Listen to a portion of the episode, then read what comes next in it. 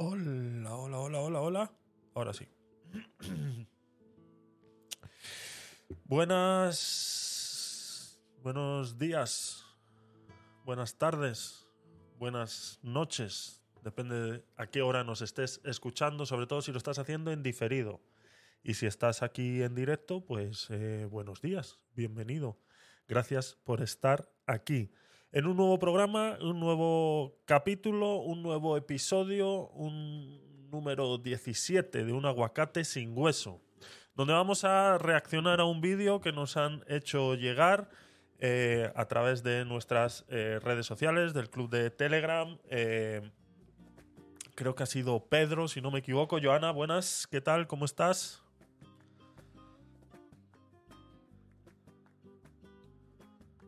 No te oigo.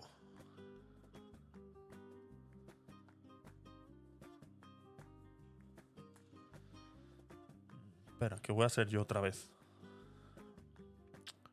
Espérate un segundo. No sé, ¿Nos pasa siempre los domingos esto? ¿O, o qué? Sí, espera, soy yo, soy yo, soy yo. A ver ahora. Hola, hola, ¿qué tal? Ahora sí. soy yo, soy yo. Es el, el, Bluetooth que a veces no conecta bien a la, a la mesa de, de, de mezclas. Que no suena. Ahora sí. Perfecto. Eh, creo que, eh, como decía, creo que había sido Pedro el que nos había hecho llegar este vídeo que vamos a ver hoy, ¿no? Correcto. Pedro ha sido, que además nos está acompañando hoy en la sala también. Perfecto, perfecto. Bueno, pues ya sabéis la, la dinámica de cómo funciona esto. Agarramos un vídeo random y sin verlo antes eh, intentamos reaccionar y opinar sobre la información que nos esté vertiendo eh, ese, ese vídeo. Entonces, eh, poco más. Yo creo que podemos empezar. recordaros que en la web de Gabinete de Curiosos ya están subidos los últimos capítulos de los últimos podcasts, ya sea el podcast night del viernes como el Bitcoin Quick Tips de ayer sábado. Ya lo tenéis disponible tanto en, en vídeo en YouTube como en modo podcast en todas las plataformas habidas y por haber. Y bueno, pasaros por ahí y ahí tenéis pues todos los enlaces. Así no tengo que estar repitiendo constantemente el canal de YouTube ni nada por el estilo. Si os pasáis por gabinetedecuriosos.com lo tenéis todo centrado, centralizado. Eh, pasaros, pasaros. Así ya pues le dais, eh, vais a los diferentes canales y le dais like y corazoncitos. Eh, poco más, poco más. Pedro, no sé si nos quieres decir algo antes, un, sin, sin, sin, spoilers, sin spoilers, por favor. Sí, bueno, sí buenos días, nada más. Buenos quería, días. Bueno, saludarte. Eh, la primera vez que estoy en, aunque yo he estado siempre en Tecnópolis, en otra parte, pero la primera vez que estoy en Aguacate sin hueso. No sé cómo era la dinámica que llamas reaccionar, a que llamas reaccionar, no lo sé.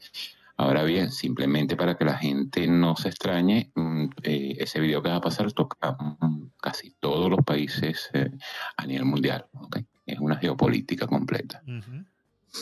Perfecto, perfecto. Sí, la dinámica es esa, es coger un vídeo al cual no hemos visto. Eh, yo simplemente lo selecciono veo los primeros 30 segundos para ver que más o menos es, eh, eh, que realmente es de lo que dice el título, pero nos guiamos eh, siempre por el título y luego a partir de ahí pues ir comentando, ir comentando lo que van, lo que van diciendo, ir contrastando la, la información y bueno, y lo que vaya surgiendo. Es tan fácil como eso, ¿no? Entonces, vamos a empezar, venga, vamos a empezar. vamos a ir aquí al vídeo que se llama La pandemia, el inicio de la Tercera Guerra Mundial? Pregunta. Es el del canal de Nitu. ¿Y eh, qué podemos decir? Pues, a ver, vamos a ver si podemos decir algo. Porque ya que le vamos a robar contenido, vamos a ver. Canal de Nitu. Canal de eh, Nito Pérez. Eh, entiendo. No entiendo. Nitu Pérez Osuna. Osuna. Nitu Pérez Osuna. Osuna. Uh -huh. Perfecto. Eh, entiendo que es eh, venezolana, ¿correcto? Es una periodista, sí, venezolana. Eh, trabajó en casi todos los medios en Venezuela. El último canal que trabajó fue Globovisión, que es un medio, es un, es un show news, o sea que es pura noticia, un canal de noticias, el cual tuvo que irse porque eso lo, mm, lo, compró pues otra persona y está en Panamá actualmente. Ella se encuentra en Panamá, hizo esa entrevista desde Panamá a ese invitado. Eh, perseguía política, por supuesto, y, y, bueno, nada, es para que quede ahí sobre la mesa. Mucha gente la conoce, eh, los que somos venezolanos, pero no. Perfecto, perfecto. Pues eh, eh, presentada, presentada Nitu.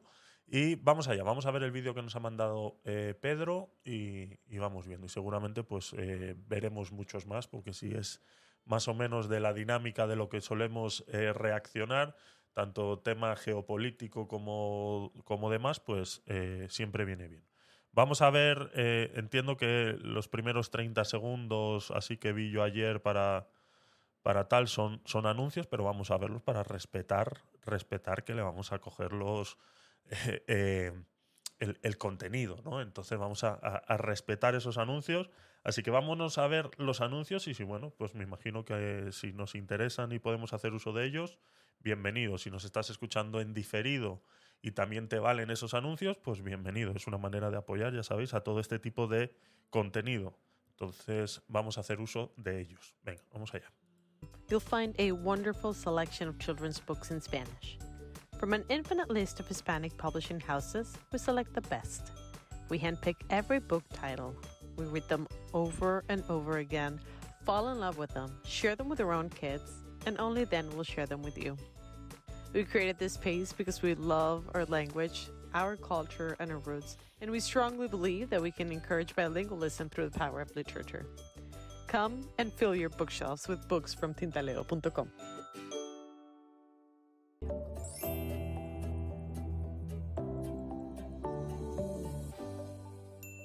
comunicador, periodista o simplemente un emprendedor que quiere construir un medio digital? En la Universidad Posible tenemos las herramientas para que puedas lograrlo. Soy Orlando Bendaño, periodista y coeditor en jefe del medio internacional Pan Am Post. Acompáñanos.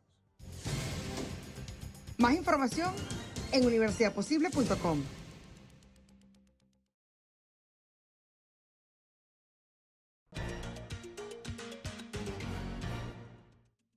y tú tampoco lo hagas. ¿El mundo a las puertas de una guerra?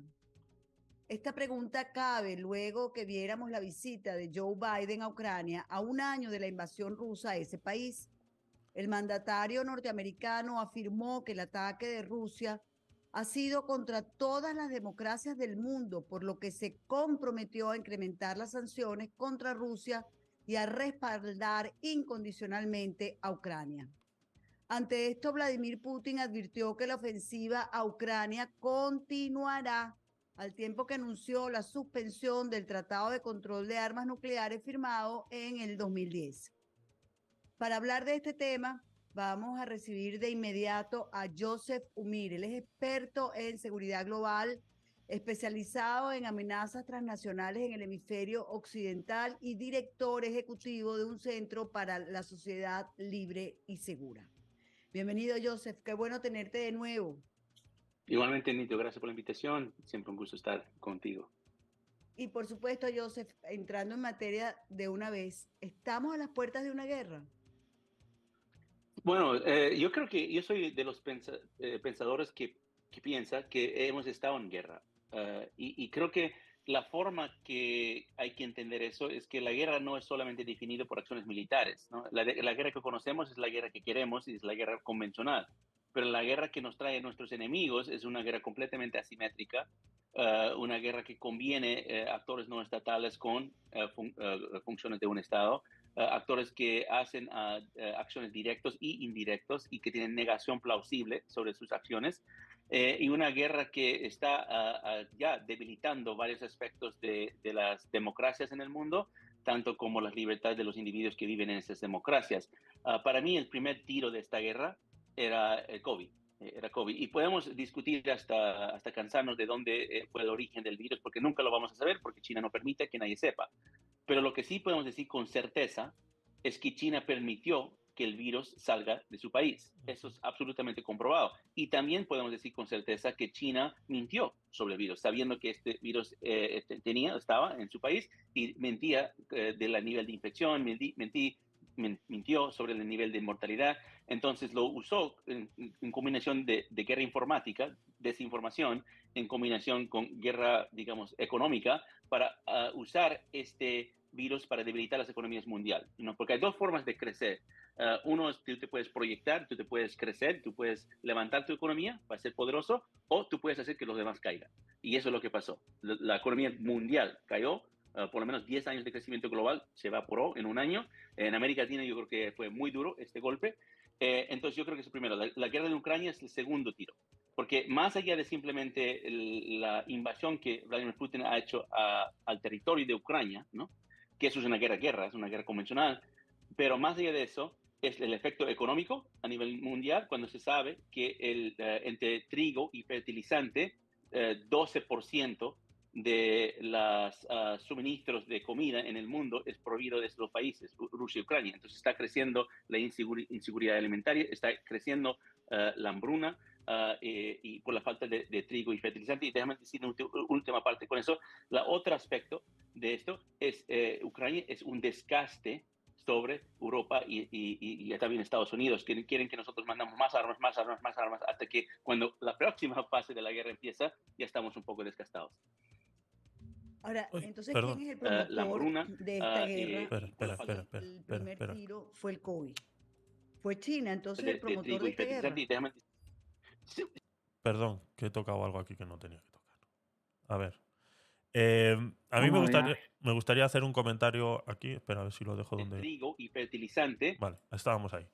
Eh, lo que estaba comentando el invitado al cual está entrevistando eh, Nitu, lo hemos hablado muchas veces en los, en los podcast nights en relación a, primero, a lo, de, a lo del virus, que si China, eh, sabemos que China es un país eh, súper cerrado a, a- a la cultura occidental y, y- y todo lo demás, ¿no? Simplemente que ahora eh, ellos están aumentando su eh, eh, tienen un problema tanto de población como de alimentos. Lo hablábamos el otro día también en el, en el, otro, en el otro que estuvimos eh, analizando, ¿no?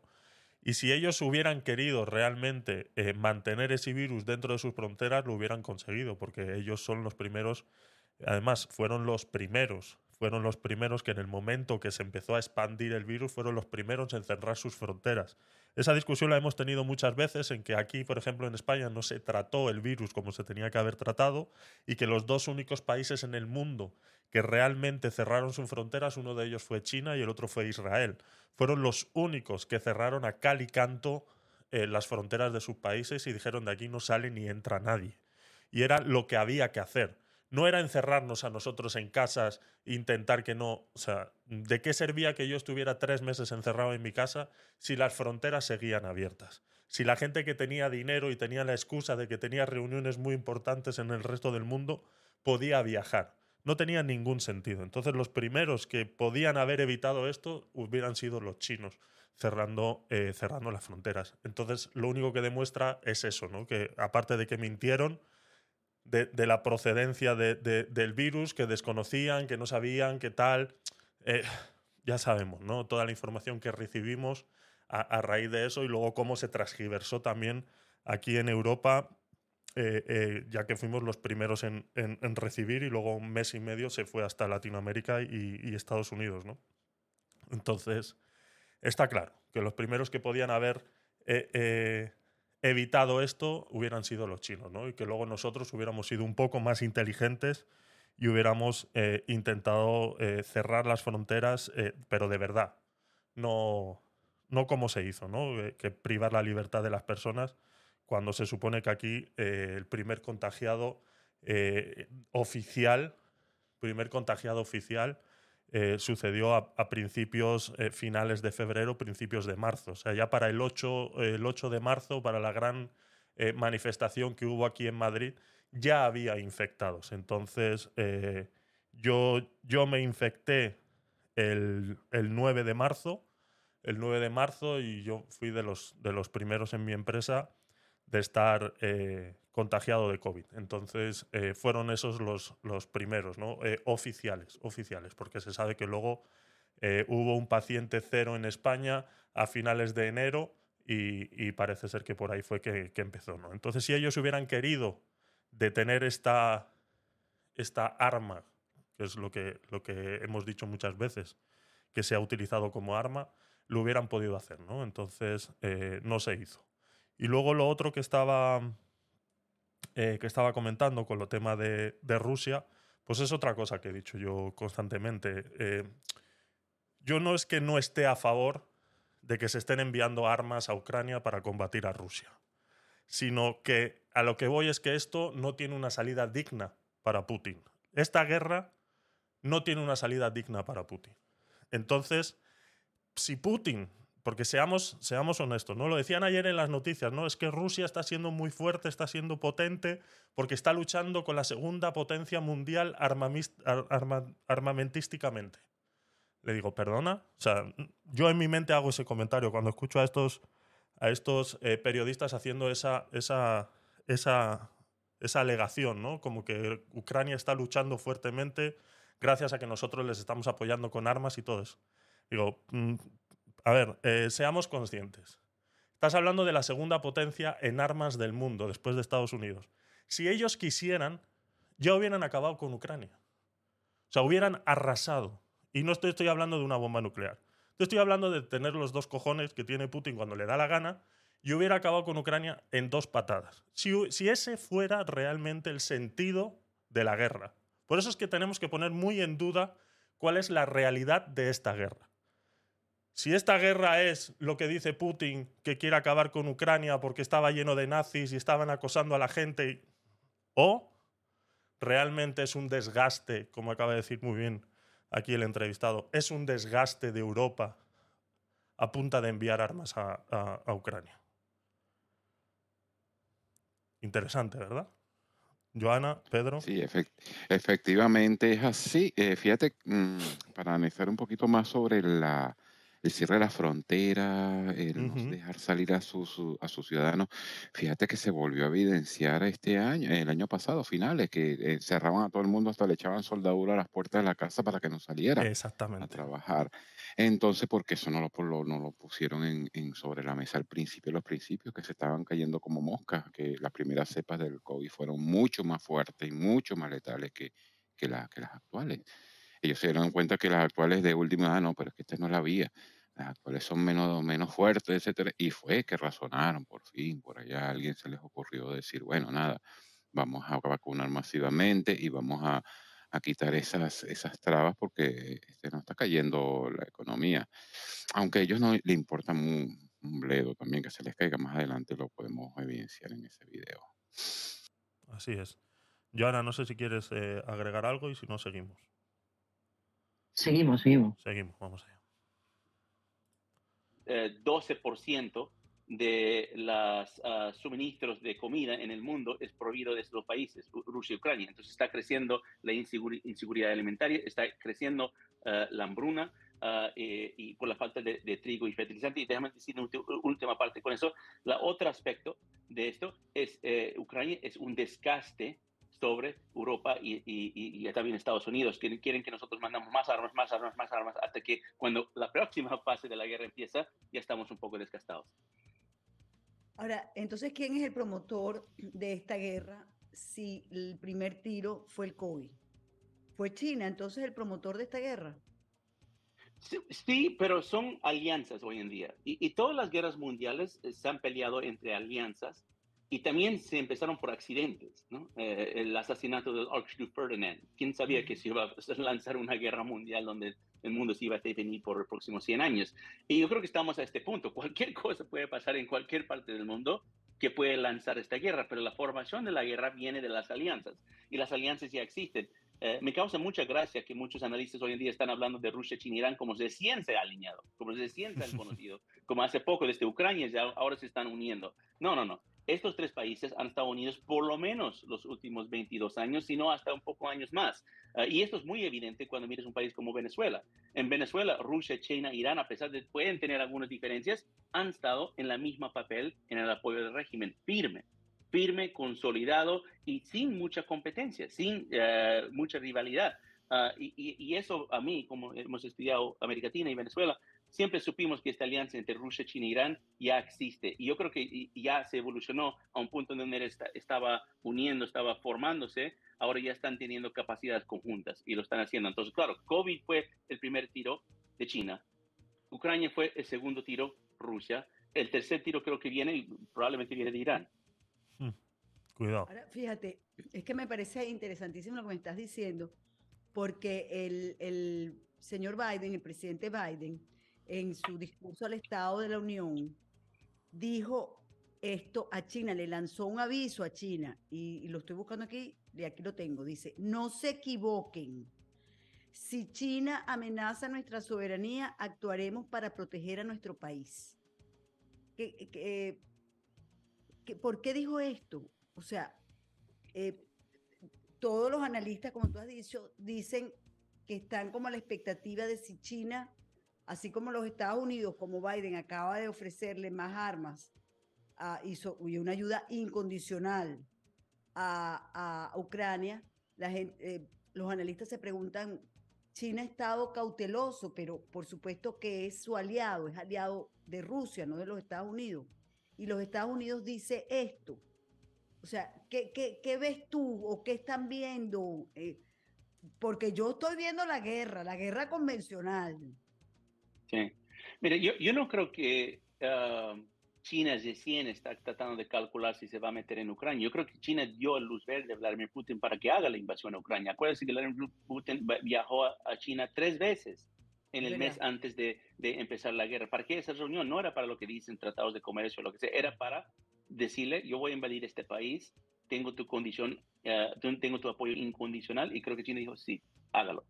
Ah, porque les conviene. Y a, los analistas al principio pensaban que no les conviene porque les va a perjudicar su habilidad de tener comercio con Europa y todo eso, porque todavía están, el occidente está con esta mentalidad que a China le importa solamente su comercio. Y eso es una falacia, porque a ningún comunista solamente le importa su comercio. Está dispuesto a destrozar su propia riqueza para poder avanzar un, un, un centímetro, porque ellos piensan, ellos creen que el mundo tiene que cambiar, el mundo tiene que ser eh, eh, eh, radicalmente diferente. Ah, entonces no hay ningún comunista del mundo que está dispuesto que su gente muere, que está dispuesto que sus economías caigan para poder ah, lograr lo que ellos piensen es este nuevo mundo. Entonces China está en este mismo papel. Ellos usan la economía como un método para un fin, no como el fin mismo. Entonces yo creo que China ha estado apoyando a Rusia todo este tiempo en el nivel de inteligencia, a nivel de propaganda y ahora está escalándose potencialmente al nivel militar. Ah, China ha estado apoyando a Irán al desarrollo de su programa nuclear. China ha estado apoyando a Venezuela a, pesar de que ellos dicen que esto es otro punto, uh, Nito, arribarlo un poco a Venezuela, porque yo estaba en algunas conversaciones eh, años anteriores cuando me decían, todos en Estados Unidos estaban buscando que China se iba a retirar de, de Venezuela porque es un fracaso económico, ¿no? que no, no, hay una inversión, esa deuda que creo que era 60 mil millones de dólares ha caído a 20 porque lo están... Sí, pero, pero eso es con la mentalidad, con la falacia, la mentalidad, que lo único que le interesa a China es su inversión económica. Y me dicen, pues es que no van a recuperar ese dinero. Y digo, ¿pero tú crees que no ganaron nada? Ganaron un país o se compraron un país con ese 60 mil millones de dólares, que es barato realmente en términos de cuánto cuesta entregar la soberanía de, de, algún país. Entonces yo pienso que China ha estado detrás de muchos de los conflictos en el mundo y China va a revelar su rol en esos conflictos cuando estamos acercando a tiempo. Y estamos acercando ese tiempo. Cuando hay un globo que China que pasa directamente por el terreno de Estados Unidos, ya no se están ocultando, porque ese globo no estaba a 60 mil pies para arriba, ese globo estaba a 40 mil pies para abajo, significando que ellos no querían hacer espionaje, querían hacer un mensaje. Entonces yo pienso que China ya se está revelándose, ya se está demostrando, está levantando esa, esa, esa, máscara que tenían de, comercial, e, y eso es muy peligroso, porque eh, mis, mis, mis, amigos y mis, mis, colegas saben muy bien que yo he dicho esto desde mucho más tiempo atrás. Cuando China decide rebelarse, es cuando estamos entrando a la última fase de la guerra. O sea, estamos entrando a la parte donde China va a hacer el golpe, porque para China le conviene en este escenario de una guerra mundial uh, sorprendernos, sorprendernos y, y, agarrarnos con un golpe duro, donde no vamos a poder recuperar, recuperar, porque en una guerra convencional como la Primera y Segunda Guerra Mundial, China pierde. Entonces, si ellos no quieren ese escenario, lo que quieren es lo contrario. Así es. El, eh, comentaba aquí el, el, el entrevistado sobre el tema de, Rusia. Yo lo comenté en su, día cuando se hablaban todos los expertos, decía cómo los expertos se equivocaron de que Rusia no iba a invadir Ucrania porque eh, no le convenía, ¿no? Ni comercial, ni económicamente, ni, eh, en su posición eh, como tal, ¿no? Y, y que iba a perder mucho dinero. Y yo hice un, un TikTok en esa época que fue muy, muy, criticado, que incluso me llamaron a estar pagado por el Kremlin, porque yo decía muy claro, digo, Rusia lleva ahorrando dinero mucho tiempo. Rusia con el tema de eh, eh, hacerse, eh, moderarse, cuando dejó entrar a Zara, dejó entrar a McDonald's y dejó entrar a todas estas multinacionales a su país para que creyéramos que se estaba moderando, ¿no? De que Rusia estaba intentando adaptarse al mundo real, eh, era, es mentira. Lo único que estaba haciendo era ahorrar dinero. Ahorrar dinero que está utilizando ahora para tener todo el armamento que quiera y tener todo el apoyo que quiera con China, con Irán y con quien a Rusia le dé la gana siempre y cuando sean comunistas. Y Sí, y anexando, y anexando un poquito más de eso, fíjate que China eh, es el país que tiene más dinero regado por todo el mundo, lo que estaba Exactamente. diciendo él. Y compra voluntades. eh, A ver, que a la hora de ellos destruir su propia economía, pues tienen dinero por todo el mundo regado, ¿ok? A todo el mundo le debe favores a China. Entonces, eh, eh, tú dirás, bueno, y el retorno es inversión. El retorno de la inversión ya, lo, ya ellos lo tienen calculado. ¿Qué es eso? Exactamente, exactamente. Es luego poder cobrar, cobrar favores. ¿no? Lo hablábamos en un aguacate sin hueso también cuando analizamos el, el tema, un vídeo que me llamó a mí mucho la atención porque se está creando un corredor, un nuevo eh, canal eh, eh, de transporte en, Latinoamérica que se supone que iba a hacer de competencia al canal de Panamá, ¿no? Y a raíz de ese enunciado, pues vimos ese vídeo y ahí nos dimos cuenta de que este nuevo corredor que está surgiendo en el corredor bioceánico en Latinoamérica, eh, pudimos ver en ese vídeo cómo todas las tierras aledañas a este corredor bioceánico están siendo compradas por China. China necesita este corredor, este corredor lo está pagando China de su dinero, necesita este corredor porque necesita todo este eh, canal eh, de alimentación que no tiene ahora mismo por su gran sobrepoblación, ¿no? Entonces, eh, tanto Argentina, Bolivia, Chile, Perú, Brasil van a poder, a través de utilizar este corredor bioceánico, enviar todos estos alimentos a China de una manera rápida y, bueno, pues, eh, pues es lo mismo, ¿no? Y luego nos preocupamos o pensamos por qué Latinoamérica eh, cada vez es más comunista, ¿no? Eh, están recibiendo mucho dinero de China. O sea, China está comprando muchos terrenos en Latinoamérica. Eh, lo vimos como ha comprado no sé cuántas hectáreas en Argentina eh, para producir eh, carne. Eh, entonces, quieras o no, se está haciendo con el mundo de una manera o de otra, bien calladito, hasta que, como dice este señor, le den al botón. Es así. O sea, es, es así, es así. Venga, seguimos. Bueno, en estos días estaba viendo yo un Twitter de alguien, no sé quién era, que eran los, los niños en las escuelas chinas enseñándolos a cargar un arma, a armar un arma, y en las escuelas occidentales más bien lo que estamos hablando es de eh, cómo iniciarse en el sexo desde muy temprana edad y no importa este, si tú eres niño y te percibes niña, pues tú eres niña y no eres niño este, y cómo ahora hay que hablar de, de, de, de lo, de le, creo que es le, no sé cómo es la cosa, las, todes, toda, este, mientras que en- en China su cultura está en otra cosa. No me había dado cuenta de ese pequeño detalle, ¿eh? Qué razón tiene Nitu, de verdad, ¿eh? Cómo otros países se están preparando para otras cosas y aquí nos estamos preparando para todo. Es que es increíble, es increíble. No lo había visto de esa manera, no lo había visto de esa manera. Y lo decía además Putin también en estos días, que el eh, Occidente, eh, digamos, viene en, una, en un declive porque, bueno, está pendiente de, de la ideología de género y, y del matrimonio igualitario y, y no de, de, de otras cosas, ¿no? ¿Cuál, ¿Cuál es tu opinión al respecto? Sí, mira, déjame hablar un poco de ese discurso de Putin, porque creo que le mantiene a medio mundo confundido, ¿no? Ok, so, esto ha hecho Irán, esto ha hecho Rusia, esto ha hecho China. E- esos tres países jamás, jamás van a permitir derechos a homosexuales, diversidad de sexualidad, identidad de género, jamás los van a permitir en su país. Pero han sido las más grandes promotores de eso en el otros países, en el mundo occidental. ¿Por qué algo que no permiten en su país lo promocionan en el resto del mundo? Putin va a decir que no lo hace, pero si estudias la desinformación de sus cadenas de desinformación de RT Español y Sputnik y todo, estaban promoviendo ese tipo de causas, ¿no? De, de lo que se llama woke, Pero lo, ¿no? pro- lo promueven en los países enemigos. Ese fue el canal que, que censuraron en Twitter y en Facebook. El RT en español fue censurado. No sé si han vuelto otra vez.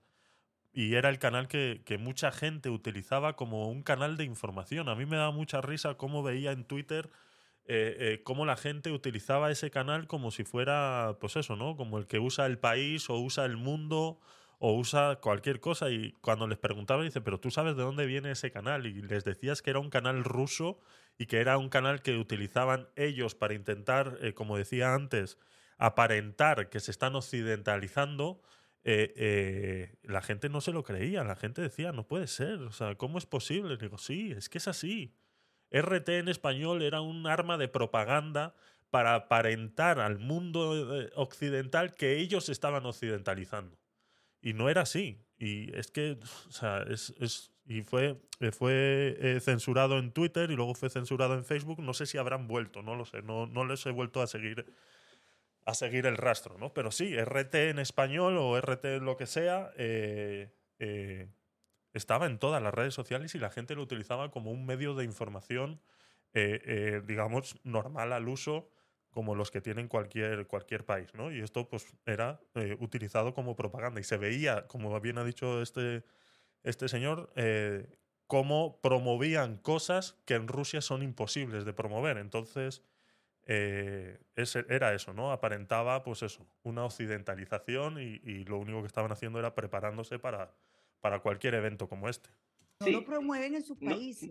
¿Por qué? ¿Por qué? Porque eso, y mucha gente piensa que eso es distinto a esto de la competencia de grandes poderes, que no lo es. Eso es un método para debilitar y polarizar las sociedades. Ujú. O sea, para Claro. quieres conquistar algo, lo que necesitas es debilitar por adentro. Entonces Claro, usaron este esa es tipo su de guerra temas que cultural. Esa es su guerra Eso es guerra cultural. Y guerra Claro. cultural es un- fase preliminar para ataques, para más eh, guerras más ah, directas. ¿no? Es un método indirecto para poder debilitar y polarizar una sociedad, pero cuando el ataque viene, no sabes de dónde vino.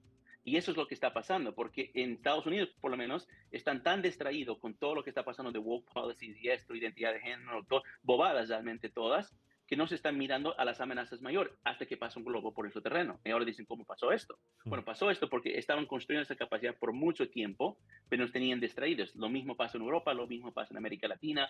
Entonces, eh, Vladimir Putin, al fin del día, es mínimo un hipócrita, porque él promueve esas políticas en otros países, pero no lo pone en su país. Y número dos, es alguien estratega. Está utilizando esto en conjunto con sus alianzas. Y, y ese discurso es muy, es, muy- es formado con una audiencia eso es muy, muy particular. inteligente, Joseph. Eso es muy inteligente. Es muy inteligente. Está claro. dividiendo la sociedad, la tiene, tiene- la tiene distraída, tiene distraída la política, este, mientras ellos se están preparando. Eso es una táctica de la guerra eh, permitida. Es, es Sun. Tzu, es, es Sun- Tzu en su modo más clásico de Claro. confundir y dividir. Pero, y, entonces, cuando uno dice eso, decimos lo que, lo que acaba de decir Nito, que estoy de acuerdo, es una estrategia inteligente. Pero uno dice eso, dice, bueno, eres pro Putin. Bueno, yo soy Exacto. que va a ser No, yo ser pro tampoco soy Putin. pro Putin, pero Así la verdad fue, que el así tipo fue. dijo cosas que me parecen lógicas. Así fue. Ok, sí, pero para mí es muy claro que es lógica y, y yo creo que es importante sí que los enemigos hay que respetarlos, ¿no? Hay que darles un nivel de respeto, no, no necesariamente respeto a su moral, pero respeto como adversario para, para, para prepararse uno, o sea, eh, hasta miedo de cierta forma, miedo es una emoción que te ayuda a tener ma- máxima alerta para estar disponible a responder en, en la manera más eficiente y rápido. Entonces, en decir que ellos son inteligentes, que estoy de acuerdo, no es en decir que ellos son buenos, ¿no? Y gente Ujú. se confunda eso, gente se Ujú. confunde eso, piensa que cuando dices que, wow, esa es una estrategia muy inteligente o un discurso muy inteligente, dice, bueno, entonces tú estás ah, a favor. No, Exacto. lo que estamos diciendo es que el adversario que tenemos, el occidente en general, en Estados Unidos en particular, es, es capaz. O sea, si no tomamos drásticamente una dirección diferente a lo que estamos tomando, este mundo que vivimos no va a quedar igual. No, no se va a mantener. Venezuela lo sabe porque ya, ya les pasó a ustedes. Exacto. Pero el resto del mundo ahora está en peligro. Este, esto está pasando en todo lado. Van a construir muchas Venezuelas. E- e- Y, yo sé, bueno, como tú sabes, ni tú, unas pe- personas que ha, ha dicho a mi propio país, a mis propios de- tomadores de decisiones, que eh, despiértense. Despiértense porque esto es serio. Lo de Venezuela es muy serio. Lo, lo- lo de- lo que están haciendo estas alianzas es muy serio. Eh, y, y todo esto de woke y todo eso, no me escuchas comentar de esto mucho porque yo lo veo como una distracción, literalmente una distracción. Yo digo, nos mantenemos enfocados en lo que es lo principal, que es Rusia, China e Irán. Eso a fin del día es todo. Ah, después que se resuelve ese problema, Dios quiere, ah, podemos resolver todo lo demás. Fíjate que lo que estás diciendo, tú pusiste un Twitter que lo tengo aquí, Ya. que dice, China ha estado ayudando a Rusia todo el tiempo, e Irán y Venezuela, etcétera. ¿Por qué? Porque la intención del Partido Comunista Chino es destruir a Estados Unidos. Sí, no, eso es, eso es claro. Eso está en su doctrina. Ah, los analistas van a discutir si esto es algo más reciente con Xi Jinping o esto si siempre con el Partido Comunista. Yo soy del- del- de los que piensan que siempre fue así, simplemente que Xi Jinping llegó en la hora que tenía que llegar, que es cuando está llevando esto de retórica a acción. O sea, porque antes, anteriormente era mucho retórica nomás, no tanto acción. Ah, y yo pienso que China tiene, eh, para China, Estados Unidos o, acabar con Estados Unidos es un tema de sobrevivencia. Ellos no ven un mundo donde hay competencia en Estados Unidos y, y- y China, como, como quiere el presidente Biden. Ellos ven un mundo donde Estados Unidos no existe en la forma que existe ahora, es relevante ah, ah, como potencia, ah, o, o no ven nada. Porque eh, para ellos, ¿sabes lo que les preocupa? Te explico. Es, no es nada lo que decimos en Estados Unidos, no es nada lo que hacemos, no son nuestras bases militares o na- nada. Es simplemente el valor occidental que, que Estados Unidos está, es como ejemplo y promueve y todo esto, porque lo ven 100% incompatible con su estilo de vida. Pero No, además- no, no pueden compartir esto. Pero China es comunista y el comunismo, por supuesto, para reinar en el mundo, no puede estar con una sociedad, con una cultura occidental como la que tenemos nosotros. Tú, tú dices, porque el Partido Comunista Chino quiere acabar con los Estados Unidos. Yo, quiero, yo creo que quiere esclavizar a Occidente completo. Es otra cosa. Sí, sí. Y por supuesto, que pero los para hacer Estados eso- Unidos ha sido el policía de, de nosotros, Claro. vamos a decirlo así. Y, y la verdad, yo sé con mucha angustia, porque uno se angustia por esto, los Estados Unidos ya no es el policía del mundo. Eh, eh, hay una, creo que es congresista, ella se llama Sarah Sanders, que en, Gobernadora. reprochó- eh, o es gobernadora, reciente gobernadora, ¿cierto? Sí, sí, sí. ella, ella le reprochó, le- en- luego de que de- del discurso de, de Biden, le reprochó a Biden, bueno, pero ¿qué, qué han hecho ustedes? Ah, eh, ah, ¿Se han enfrentado a China? No se han enfrentado. Al contrario, todo lo contrario. Bueno, ahora sí, ahora sí. Hay que recordar que ahora eh, Estados Unidos, después de esta escasez del silicio y todo esto que ha surgido de eh, las huelgas y los cierres de eh, varias fábricas en China para irse a, Taiwán, ahora sí, ahora sí, China está viendo cómo eh, Estados Unidos de alguna manera ha entendido que no puede depender de 100% de China porque es comunista. O sea, es que es así, es comunista. Entonces, eh, se han hecho varios movimientos, eh, no son lo suficientemente importantes, por eso es que no se han, no se han entendido como verdaderos ataques, sino que se han, se han visto como diversificar eh, la producción. Entonces, pero eso a China ya le está empezando a hacer daño. Tenemos que tener en cuenta que en China está, hay una clase media eh, que está surgiendo y que está eh, apareciendo ahora a raíz de todo esto, ¿no? Y eso es parte de lo que China tampoco le conviene y que tienen que intentar reducir de alguna manera como país comunista que son. Y una de esas eh, eh, opciones era, era intentar eh, ralentizar este crecimiento que estaba ayudando a, a- a potenciar toda la producción de microchips y demás en, en, en China, ¿no? Por eso es que vimos escasez de televisores, escasez de coches, escasez de PlayStation 5, eh, eh, eh, cosas tan, tan simples como esas es lo que te da a ti la clave de que sabes que realmente está sucediendo algo. Cuando tú de repente ves que, una, que no hay PlayStation 5 en todas las tiendas y que la gente está deseando comprar una y que no hay, no es problema de Sony ni, de, ni, ni, ni, ni que no lo quiera producir, sino que no tiene cómo, no tiene la herramienta de poder decidir qué hacer y cómo producir ese producto. Es, es, es algo insignificante, es una tontería, estamos hablando de PlayStation, estamos hablando de, de, de, una videoconsola, pero que es la clave, es algo que, algo que todo el mundo quiere tener y que no, y que no puede conseguir. ¿no? Entonces, eh, esa guerra de la, de la creación de microchips se ha dado, ha estado sucediendo, ahora se han hecho varios movimientos en los cuales Foxconn y alguna que otra así grande ha abierto fábricas en, en Taiwán y, y, quieras o no, pues eso a China le puede estar eh, haciendo cosquillitas en los pies eh, de alguna manera, ¿no? Vamos allá. Y, y, realmente eso es lo que ha pasado. Sí, esto, esto es una oportunidad de oro para China, tener eh, el gobierno del presidente Biden, porque prácticamente están haciendo todo lo que ellos quieren, querer o sin querer. Están, uh, y, y, no solamente es esa parte, también son incompetentes en muchos aspectos. O sea, lo que, lo que está pasando con la infraestructura y transportación en este país, lo que está pasando con la frontera sur de este país, lo que está pasando eh, en muchos aspectos eh, del fentanil, las la, drogas y todo, la sociedad americana está siendo uh, atacada y, y, el gobierno de Biden no está respondiendo a ninguno, o si lo está respondiendo, está, lo está haciendo mal. Entonces, esto es un regalo para China, esto es una oportunidad para China. Y esto es lo que yo pienso, que a lo mejor, y yo incluso, muchos analistas pensamos, sabíamos que la guerra iba a venir. Uh, bueno, pues tú me conoces, Nito, por mucho tiempo y siempre he dicho que esto, esto viene, eso no se puede evitar. Si ellos quieren guerra, bueno, vamos a tener guerra. Pero yo siempre calculaba que esto venía después de 2025. O sea, eso es línea de tiempo que más o menos todos los analistas miramos. Sabemos que 2049 es el año que el Partido Comunista ha dicho en, en, en, blanco y negro que van a dominar el mundo, 2049. También sabemos que 2030 dicen que van a dominar las economías. Entonces, nosotros calculamos 2025, después de las elecciones en Taiwán en 2024, dependiendo cómo van a ser las elecciones, van a hacer su ofensiva. Yo creo que se adelantó. Yo creo que se adelantó. Eh, yo creo que pasa en 2023.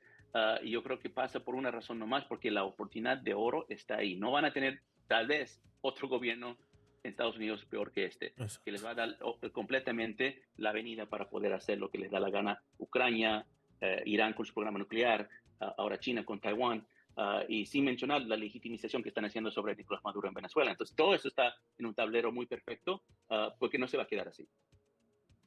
Ahora, eh, a todas estas el Pentágono, o sea, Biden llevó a los Estados Unidos a este, a este hueco y, y no hay una sociedad, una fuerza armada, eh, una, una, una eh, élite política que reaccione ante esto. No, no, no hay.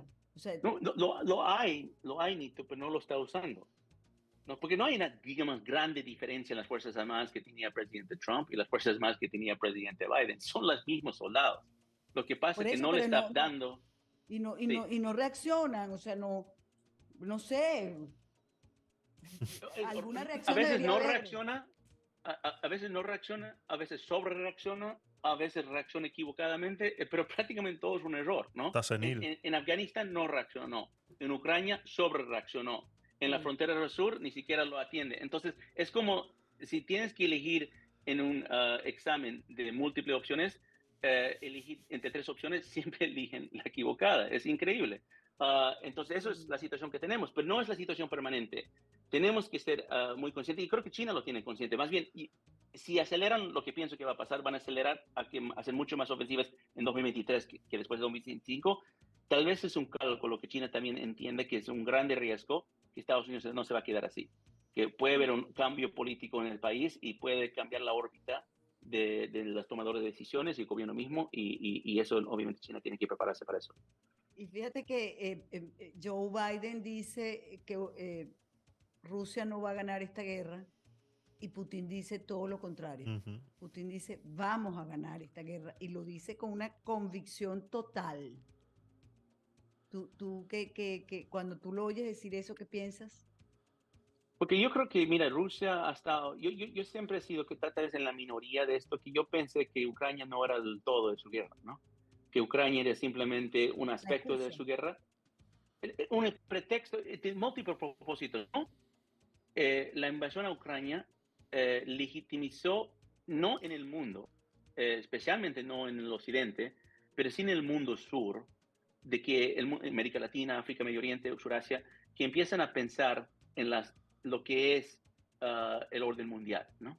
lo que es las nuevas potencias, eh, porque el, el, nuevo mundo, el mundo sur empezó a despertarse eso. Dos, para usar argumentos ficticios, o sea, falacias de, de, de, argumentación, pero que gente cree de esto de que se puede reescribir la historia. Se puede uh, a decir que vamos a, a, capturar territorio que nos perdimos porque era injustamente perdido. ¿Cuántos dictadores en el mundo pueden empezar a recapturar uh, uh, países o ter ter territorios perdidos? Es lo mismo que Maduro va a hacer. Eh, para la Gran Colombia. Es lo mismo que en Naichón Aymara va a ser para la Gran Patria en Bolivia.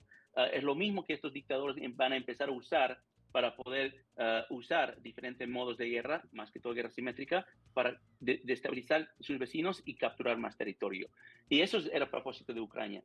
Pero encima de eso, yo creo que la guerra por sí, era un, lo que dije al principio, era un ataque económico. Era un ataque económico en energía y en alimentación. Y eso es algo que Vladimir Putin lo conoce, que el Occidente todavía no lo ha reconocido. Bueno, creo que lo, lo ha reconocido, pero no ha podido uh, atender a esto. Uh, y, y, el mundo donde se más ha sido afectado en términos de inseguridad alimentaria es África y América Latina. O, o sea, Brasil, prácticamente. Brasil. Eh, digo que América Latina ya tiene 12 gobiernos comunistas. O sea, este, tú estás hablando de, de, Maduro, pero es Maduro, es Ortega. Exacto. Es el gobierno en Bolivia, es Argentina, es Brasil, este, bueno, no paramos de contar. Este, realmente, sí. eh, y, y, yo creo que no, las sociedades en general no se dan cuenta de lo que significa el comunismo y lo que significa la bota del Partido Comunista Chino en América Latina. Eso sí es una esclavitud.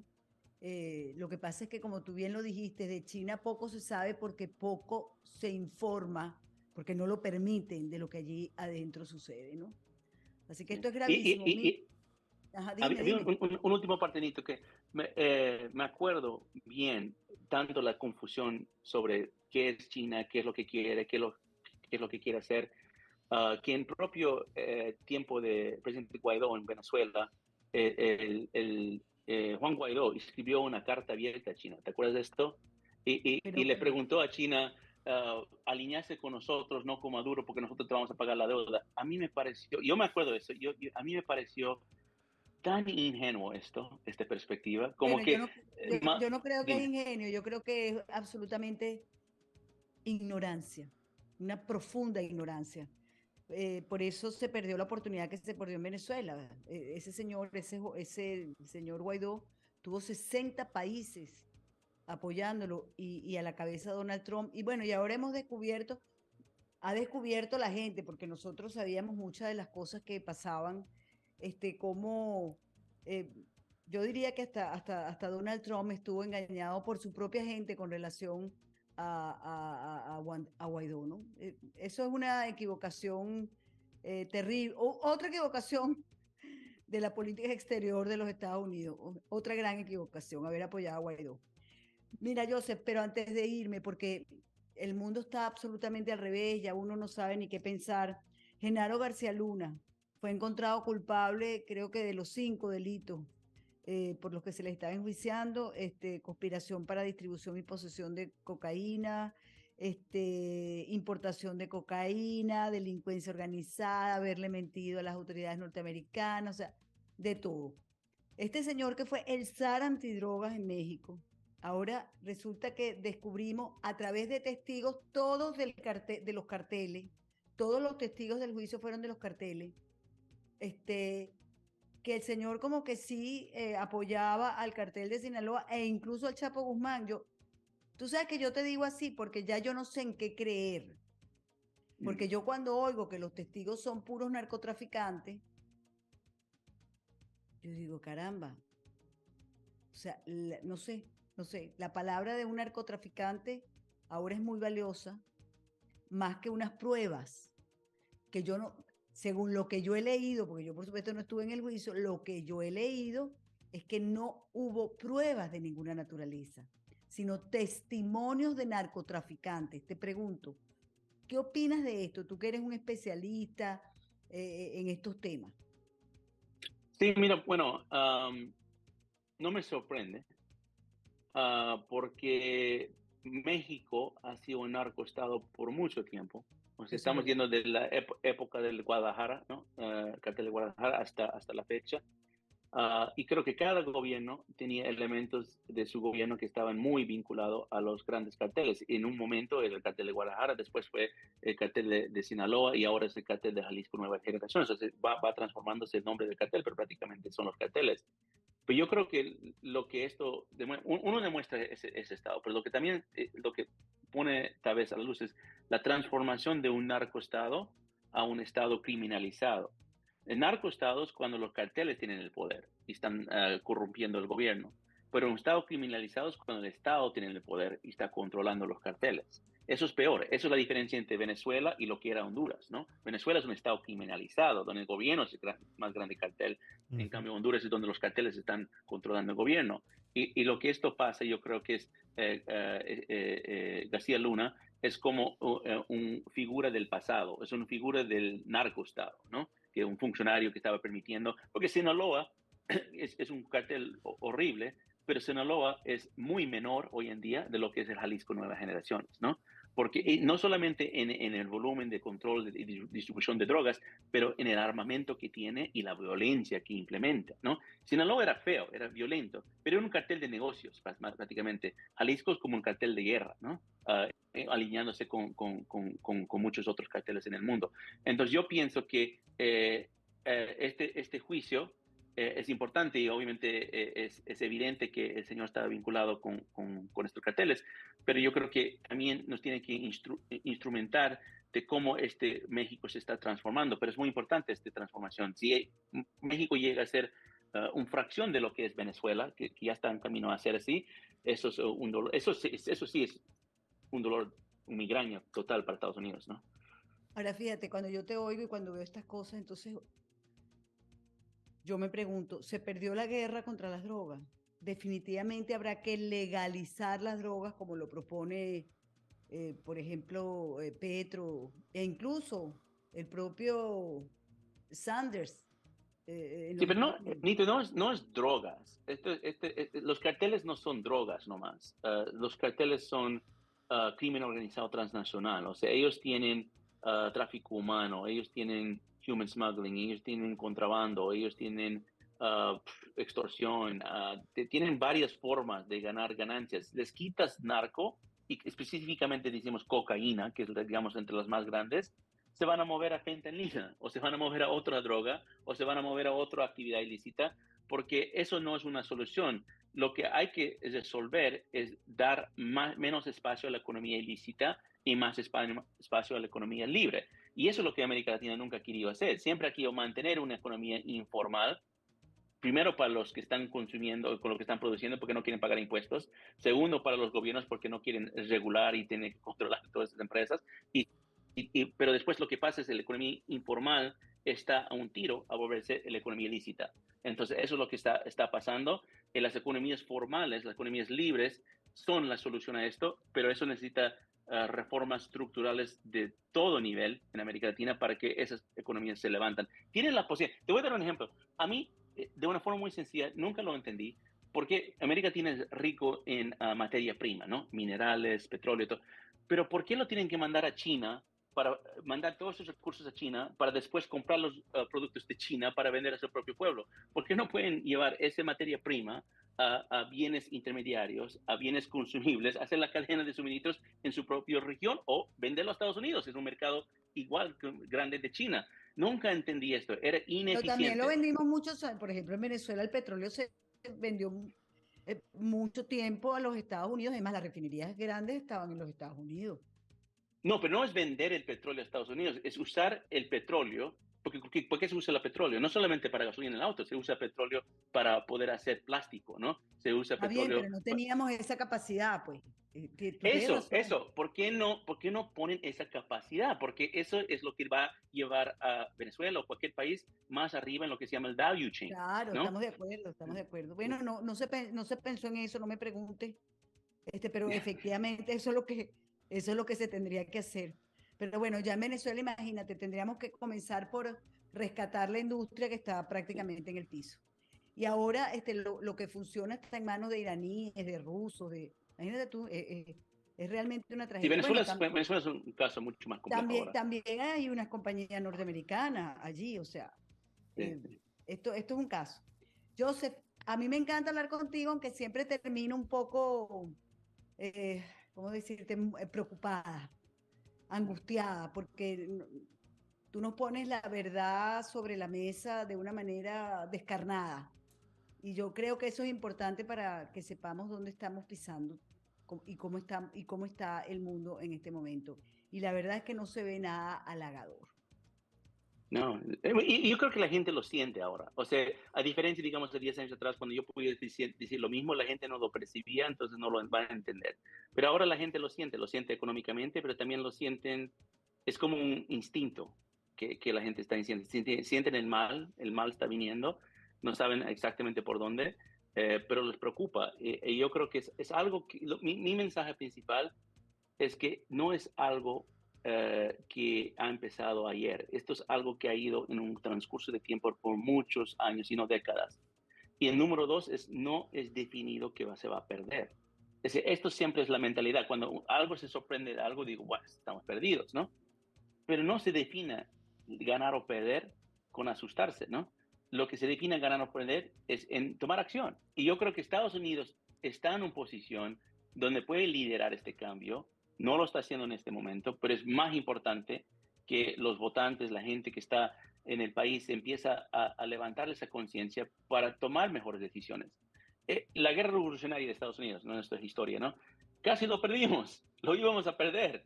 Y nunca hubiera existido Estados Unidos si no fuera por pocas personas que nunca perdieron fe y que seguían eh, avanzando, que se lanzó este gran experimento. Eso nos va a tocar otra vez. Y eso es la que la gente no le gusta escuchar. No le gusta escuchar que vamos a tener que sacrificar mucho para lograr la vida que queremos. Pero es la verdad, porque los enemigos están recontra determinados. O sea, ellos, y eso yo dije de Venezuela, yo dije que, que querer lo que quieren de los chavitas y todos, ellos sí creen que van a ganar. Eso sí me convencí. Me convencí que ellos sí creen que van a ganar. Ellos ven a Estados Unidos inferior a ellos, a los chavitas, estoy hablando. Entonces, cuando yo entendí que esa mentalidad tenían, digo, uy, esto es un adversario, esto sí es un adversario, ¿no? Esto no es como Manuel Noriega en Panamá o como ni siquiera los cubanos, porque los cubanos creo que tenían un poco de duda en algún momento si iban a ganar, especialmente cuando perdieron el apoyo de la Unión Soviética. ¿Y quién les rescató? Hugo Chávez, ¿no? Muchos dicen que Cuba es el patrón de Venezuela. No, Venezuela fue el patrón de Cuba. Cuba se iba a acabarse y fue Hugo Chávez quien lo rescató y desde ese entonces Venezuela ha sido patrón en petróleo en, y hasta en inteligencia de Cuba. Ahora Cuba tiene conocimiento sobre cómo reprimir y cómo manejar y controlar la sociedad. Eso obviamente están haciendo en, en Venezuela. Pero Venezuela ha sido la plataforma más grande para dominar a- América Latina y eso ya ahora creo que es evidente. Y, te quería preguntar, po- porque me- se me ocurrió ahorita, aunque estábamos terminando, ¿cuál fue la negociación de los Estados Unidos con Daniel Ortega para sacar 222 presos de las cárceles y llevarlos a territorio Sí. norteamericano? Yo no, yo no sé si Estados Unidos estaba tan metido en esa discusión, puedo estar equivocado, pero yo creo que el que ha sido árbitro de esa discusión fue Irán, porque el canciller iraní viajó a, a Managua una semana antes de que liberaron a esos presos y, de- y unos días antes que liberaron esos 244 presos en Nicaragua, liberaron unos 200 presos en Irán con las mismas condiciones. Entonces, Pero para mí ¿cuál- era, ¿Y por qué Irán? O sea, que, que mata porque a todo el quieren mundo. dominar, co- co- como, como, co- como Vladimir Putin quiere hablar de, de la cultura uh, occidental y todo esto, quieren dominar el tema de derechos humanos. En- en Irán hasta ahorita en el Consejo de Seguridad de Derechos. Humanos. Por Sí. Dios. Entonces le van a liber- liberar unos 200 presos, que bueno, estoy feliz. Uno de mis amigos, Félix Maradiaga, estaba entre sus presos. No, no, yo también estoy feliz por eso, pero, pero eh, no, pero no van, a, no, van a, no, van a, no van a eliminar la situación en Nicaragua, ni la situación en Venezuela. Ah, y, y realmente es interesante cómo lo hicieron, porque yo ahora me hace pensar por qué Maduro no hizo esto, de liberar a los presos políticos y después les quita la nacionalidad, entonces no, ya no pueden ni siquiera estar parte del proceso político en su país. Ah, yo no, ahora me hago pensar por qué Maduro nunca quitó la nacionalidad de muchos de los venezolanos, por, tal vez porque muchos tenían doble, no sé, pero bueno, eso, eso, eso sí es un... Ese, Daniel Ortega liberó a estos 240 presos Bueno, y no le quita la nacionalidad, pero no te permite sacar un pasaporte. Yo soy una de ellas. Ah, ya, claro. O sea, sí, tienes razón. Es otra eh, forma, sí. Eh, lo hace de otra forma. Y, y- y además lo utiliza también como chantaje. Este, mira, sí, te podemos sacar el pasaporte, pero vienes y haces una propaganda aquí y dices que somos una maravilla. Así son. Joseph, me encantó de verdad hablar contigo. Eh, andas por Panamá, sé que tienes una conferencia. Eh, ya para terminar, ¿de qué, ¿de qué se trata? Porque este programa, por supuesto, sale hoy eh, miércoles en la noche y tu conferencia es el viernes aquí en Panamá. Sí, claro, estoy en una conferencia de, en el Par Latino y que se va a hablar sobre todo temas de inteligencia, seguridad y financiamiento ilícito, ah, que es un tema muy, muy importante aquí en Panamá va a haber unos 200 parlamentarios de todo el mundo, muchos de Europa, que vienen para, para, este, para este evento. Sí, lo, hemos hecho en, en, diferentes momentos, en diferentes países. Es un grupo parlamentario que, que viaja por todo el mundo y, escucha sobre estos temas. Eh, y yo siempre he participado como, como experto para poder exponer uh, la realidad de lo que está pasando en América Latina eh, en lo que se llama la competencia grande de potencias y cómo se mezcla el crimen organizado transnacional. Y eso va a ser la, mi presentación, que va a ser transmitido en vivo. Ah, te paso el link, eh, Nito, y va a ser transmitido en vivo en un canal de YouTube de esta organización que se llama Parliamentary Intelligence Security Forum.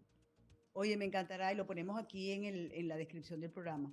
Joseph, gracias de verdad por habernos recibido. Y bueno, volvemos a hablar. Este, yo creo que no va a pasar mucho tiempo antes de que tengamos que volver a hacerlo, ¿sí? Sí, sí, claro que sí. Gracias, amigos. Con ustedes, hasta un próximo No Callaré. Si te gustó este contenido, suscríbete a nuestro canal y activa las notificaciones. Así es, tenéis el enlace, tenéis el enlace en la descripción. Por favor, darle like, suscribiros al canal eh, de Nitu. Y bueno, eh, podemos conversar, podemos conversar. Nayeli, eh, bienvenida, gracias por estar ahí. te pongo un poco en contexto. Estábamos hablando sobre un vídeo. Lo que hacemos aquí en Aguacate sin Hueso es analizar o reaccionar eh, conversar eh, a raíz de lo que salga de, un vídeo que no hemos visto en ninguno de los presentes e intentar eh, reaccionar. ¿no? Y el vídeo de hoy trataba sobre cómo la pandemia fue el primer tiro de esta guerra, ya que nunca se dirá su, verdadero origen del virus. China permitió que el COVID saliera de sus fronteras, también hemos estado hablando de eso. El virus eh, se utilizó para debilitar las economías occidentales e impulsar eh, otras. Y el segundo tiro de esta guerra, hemos estado hablando sobre Ucrania y eh, afecta a la seguridad alimentaria, alimentaria, ya que la mayoría de los fertilizantes, trigo y demás, pues viene de, la zona de conflicto de, Ucrania, ¿no? Y cómo el desgaste de Occidente con esta guerra, enviando constantemente armas a Ucrania, para poder combatir, ¿no? Y entonces se ha estado hablando de que va a haber un tercer tiro y que posiblemente el protagonista sea Irán. Y bueno, y pues como eh, Latinoamérica se está volviendo comunista, etcétera, etcétera, etcétera, etcétera, etcétera. Así que adelante. Y el, eh. y, el, último tiro de gracia que va a ser de China, que también lo he dicho ahí. Eso es, eso es, eso es. Pues miren, por dónde, por pequeño tema, ¿no? Todo lo que han dicho ustedes. Yo soy de México eh, y me parece como que México está como justo en medio de muchas cosas que están sucediendo en Latinoamérica, de esta supuesta izquierda, de esta supuesta derecha, porque obviamente que yo no sé si se puede hablar de derecha o izquierda. Digo, ¿quién es comunista en este momento? China no lo es, Rusia no lo es, más bien es como estados gobernados por, por capos. Y México, con su populismo, con López Obrador, y con una derecha rancia y completamente enloquecida, eh, pues es que para dónde ir. Entonces yo estoy completamente de acuerdo que estamos en el inicio de la Tercera Guerra Mundial y me parece como que está en nuestras mentes esa Tercera Guerra Mundial.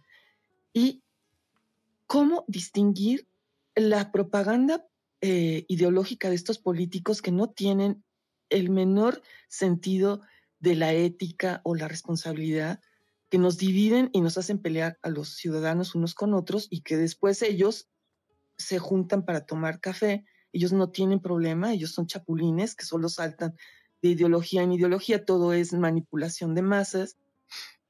Y, y cómo distinguir la realidad con la nueva realidad artificial, con, con, con todo esto que ya no sabemos qué es lo real y qué, lo, qué es lo falso y ese combinado mental total de manipulación le ponen ustedes el componente narcotráfico a Latinoamérica con sus violencias de una extremidad, de un, no, no, de un extremismo, de una... Y la gente con, con, con, con problemas eh, de trastornos emocionales frente a esa violencia que yo no puedo a veces ni nombrarla por, el, por los, lo, lo, lo increíblemente eh, descarnada. Eh, ya no, no voy a decir lo que hacen los narcotraficantes, pero lo sabemos todos, ¿no? El tipo de violencia que, que ejercen contra sí mismos y contra la población y que ahora estamos enterándonos que son cómplices de nuestros gobernantes. Por ejemplo, en México, eh, la cantidad de políticos que ahorita se están encontrando que son narcotraficantes, punto, o sea, no es que sean socios, sino que son los narcotraficantes eh, enjuiciados en Estados Unidos, es una cosa espantosa. Entonces, ¿por qué la gente tenemos que tomar drogas, por ejemplo? ¿no? ¿Y por qué Estados Unidos ha declarado que en Latinoamérica son los muertos, pero las drogas en Estados Unidos. ¿Y por qué la gente se tiene que drogar tanto en el primer mundo? Entonces, bueno, ya les di como el panorama apocalíptico, ¿no? Ahora, ¿cómo salimos de esta? Pues ahí creo que ojalá, ojalá poquito a poquito podamos salir de esto, pero sí creo que es la tercera guerra mundial, mi resumen de lo que yo pienso y que se está dando en nuestras mentes. Eh, Joana, Pedro, no sé si queréis eh, comentar algo.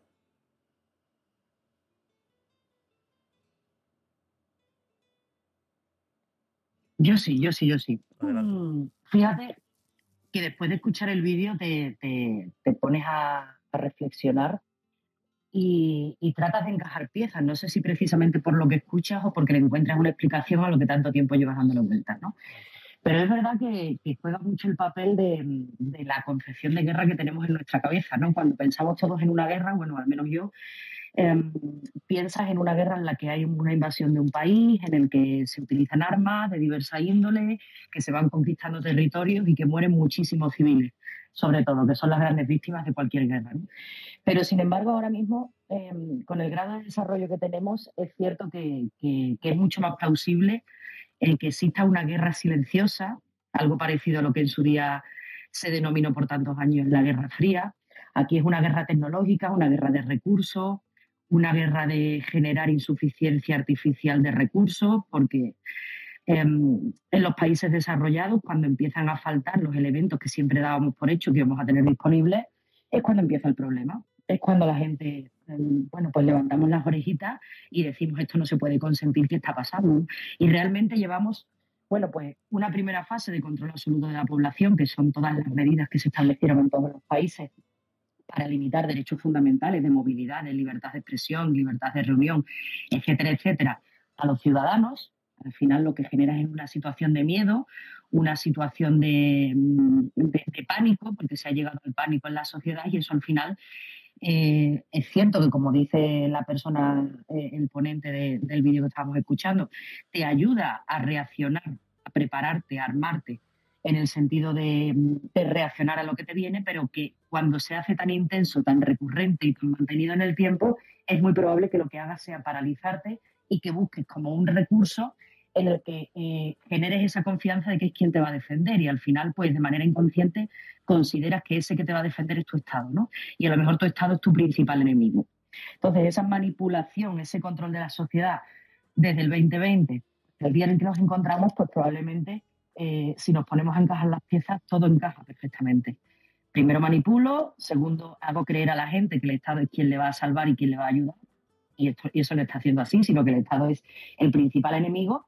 Y lo siguiente es jugar con los recursos y además debilitar al enemigo, que claramente, o sea, esa reflexión de a lo que nos estamos dedicando en Occidente respecto de lo que se están dedicando en Oriente, da, da muchísimas, muchísimas explicaciones sobre, sobre el punto en el que nos encontramos. ¿no? Nosotros nos estamos dedicando a otras cosas y ellos, mientras tanto, van sigilosamente, vosotros ocupados de esas historias, que nosotros sigilosamente vamos a encargarnos de hacernos dueños del mundo. Y cuando ya tengamos las raíces en todos los territorios del mundo, entonces empezarán a brotar y ya será imposible que nadie lo controle. Tiene muchísimo sentido. Y además, Ah, yo si hay alguien que me da miedo, me da pavor en el mundo entero, no son solo los rusos, sino los chinos.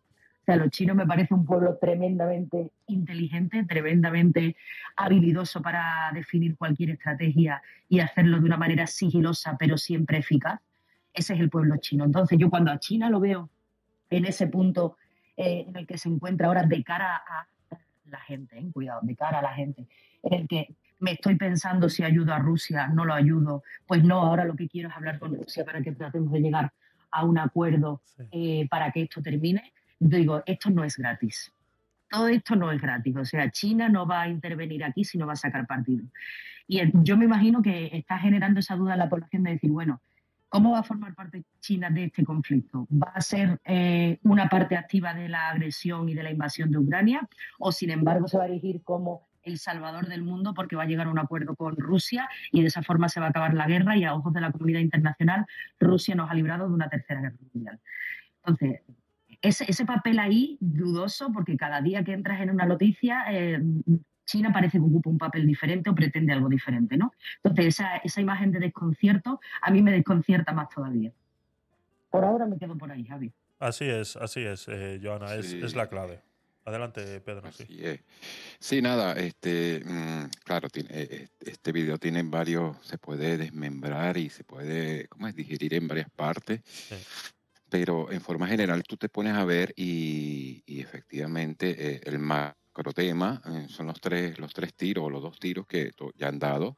El primer tiro con el COVID, que ahí mismo lo dice él, fueron 10 años de retraso, inclusive una destrucción completa de, la, de, los del avance de la economía a nivel mundial, ¿ok? No solamente a nivel local.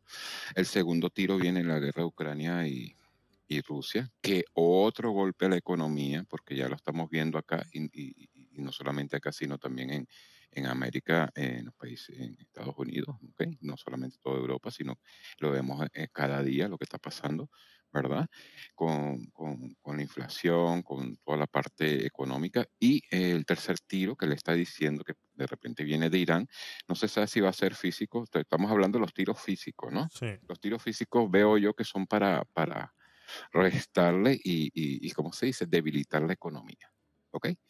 Y van a seguir quizás más, más tiros físicos para terminar de debilitar más la economía y ahora los eh, mientras tanto van avanzando de, paralelamente con los tiros ya la guerra simétrica como tal, ¿no? Que la guerra ya cibernética, pues la parte ya de las agendas a nivel mundial, lo que está diciendo él para debilitar más internamente y corromper más internamente las drogas, toda la parte interna de cada país desarrollado. Y, bueno, y el tiro de gracia, eh, como dice él, el último tiro que va a ser de China, que sagapadamente está eh, actuando en oscuridad, porque esto no es nuevo, dice que tiene más de 22 años, mínimo 22 años de, de esa coalición China, Rusia, Irán. Este, ¿qué cuál será? No se sabe cuál será ese tiro. Así es, Rusia eh, lleva pactando con China muchos años. Después de la Segunda Guerra Mundial, eh, Rusia estuvo a punto de desaparecer. Y si no fuera por estos apoyos de, de, de China, no hubiera resurgido de las cenizas. Entonces es todo este tiempo el que, vuelvo y repito, se ha estado preparando eh, eh, para poder eh, formar parte de todo este, de todo este embrollo, ¿no? Y China pues siempre ha estado ahí como agazapado, viendo qué es lo que pasa, moviendo los pequeños hilitos y haciendo diferentes gestiones en diferentes partes del mundo que no es, no es tontería, no es tontería. Por eso que cuando como decía Joana, cuando vemos estos, estos vídeos y, escuchamos que otras personas eh, dan datos y en nuestra cabecita se empiezan a unir eh, esos cabos perdidos, dices, hostias, eh, tiene toda la razón, ¿no? O sea, es verdad que esto está pasando, es verdad que esto es así. Y siempre tiene que venir alguien de afuera a decírnoslo para que parezca que, que tiene más credibilidad, ¿no? Entonces, cuando otras personas desde afuera eh, eh, de estos países eh, ven cómo están atándose estos cabos y se llegan a estas conclusiones, se te ponen los pelos un poquito de punta, se te ponen los pelos un poquito de punta. Em, yo creo que algo que sí tenemos que tener en cuenta y para, para no sé si he entendido yo mal, Nayeli, de lo que estabas comentando, Rusia es comunista y China es comunista. Hay algo que ellos están acostumbrados a hacer y que llevan mucho tiempo haciendo y es dar a entender cómo que su, eh, su población no forma parte de la ideología de su país. Mm, Rusia, China, eh, no podemos compararlo con eh, la ideología que podemos tener en Latinoamérica o todos los que hablemos español y tengamos esa idiosincrasia de tanto España como Latinoamérica. Eh, no podemos, incluso cuando ya intentas eh, eh, estar un poquito a la par de la, de, de la cultura incluso americana, anglosajona, ya ves que muchas de las cosas chocan, ¿no? Entonces no podemos incluir a este tipo de culturas eh, eh, de, de este lado de- de- del, del este europeo eh, y pensar que ellos son más o, o que tienen la misma manera de pensar que nosotros. Si Rusia y China son como son, es porque su población está de acuerdo de que eso sea así. A mí me da mucha, me da mucha gracia pensar cómo la gente, no lo digo por ti, Nayeli, ¿vale? Que, conste, que, que lo digo porque lo he escuchado varias veces esto, de que eh, parece ser que dan a entender como que en Rusia los rusos no son eh, rusos. No, los rusos son rusos. O sea, los rusos son así. Es su manera de ser. Ellos eh, protegen tanto eh, eh, eh, su, cultura que son así. O sea, no, no- intentemos tapar el sol con un dedo pensando que no es que los rusos también son humanos. No, los rusos son rusos. No estoy diciendo que no sean humanos, sino que son así. Y son así porque esa es su cultura. Europa del Este es así. Esa es su cultura. Entonces, intentar traerlos a esta parte de Occidente pensando, no, pues es que claro, estaba Zara, estaba McDonald's, estaba toda esta, toda esta historia y claro, y a los rusos también les gusta tener ropa de, de marca, no son tan comunistas como, como otros, ¿no? Entonces, eh, claro, ¿qué pasó cuando se fue eh, McDonald's de, Rusia? Eh, Putin vio, o, el que tomó esa decisión, vio que esa eh, manera de tener a la gente contenta porque tenían acceso a una hamburguesa, lo que hizo fue convertir todos esos locales que dejaron vacíos de McDonald's y convertirlos en una franquicia rusa de hamburguesas con la misma receta de McDonald's y tienes un McFlurry ruso y tienes un Big Mac ruso. Entonces, eh, eh, es, es- es gracioso, es que es así, o sea, cómo eh, van controlando ese tipo de, de- de ideologías dentro de su población para mantenerlos dentro de esa, de esa idiosincrasia de Europa del Este, ¿no? Nayeli, adelante, sí, por favor. Déjame contestarte de que eso que están de acuerdo con sus gobiernos, pues más bien están sometidos a gobiernos que, por ejemplo, en México, ¿no? que yo les he contado que tenemos ahorita un gobierno muy populista que Sí. pues nos convenció, nos convenció a los intelectuales de que iban a ser, sí, que iban a pensar en la población, etcétera y se dicen de izquierda. Pero, por ejemplo, los programas de cultura que han estado haciendo estas personas disque de izquierda es el sueño del neoliberal.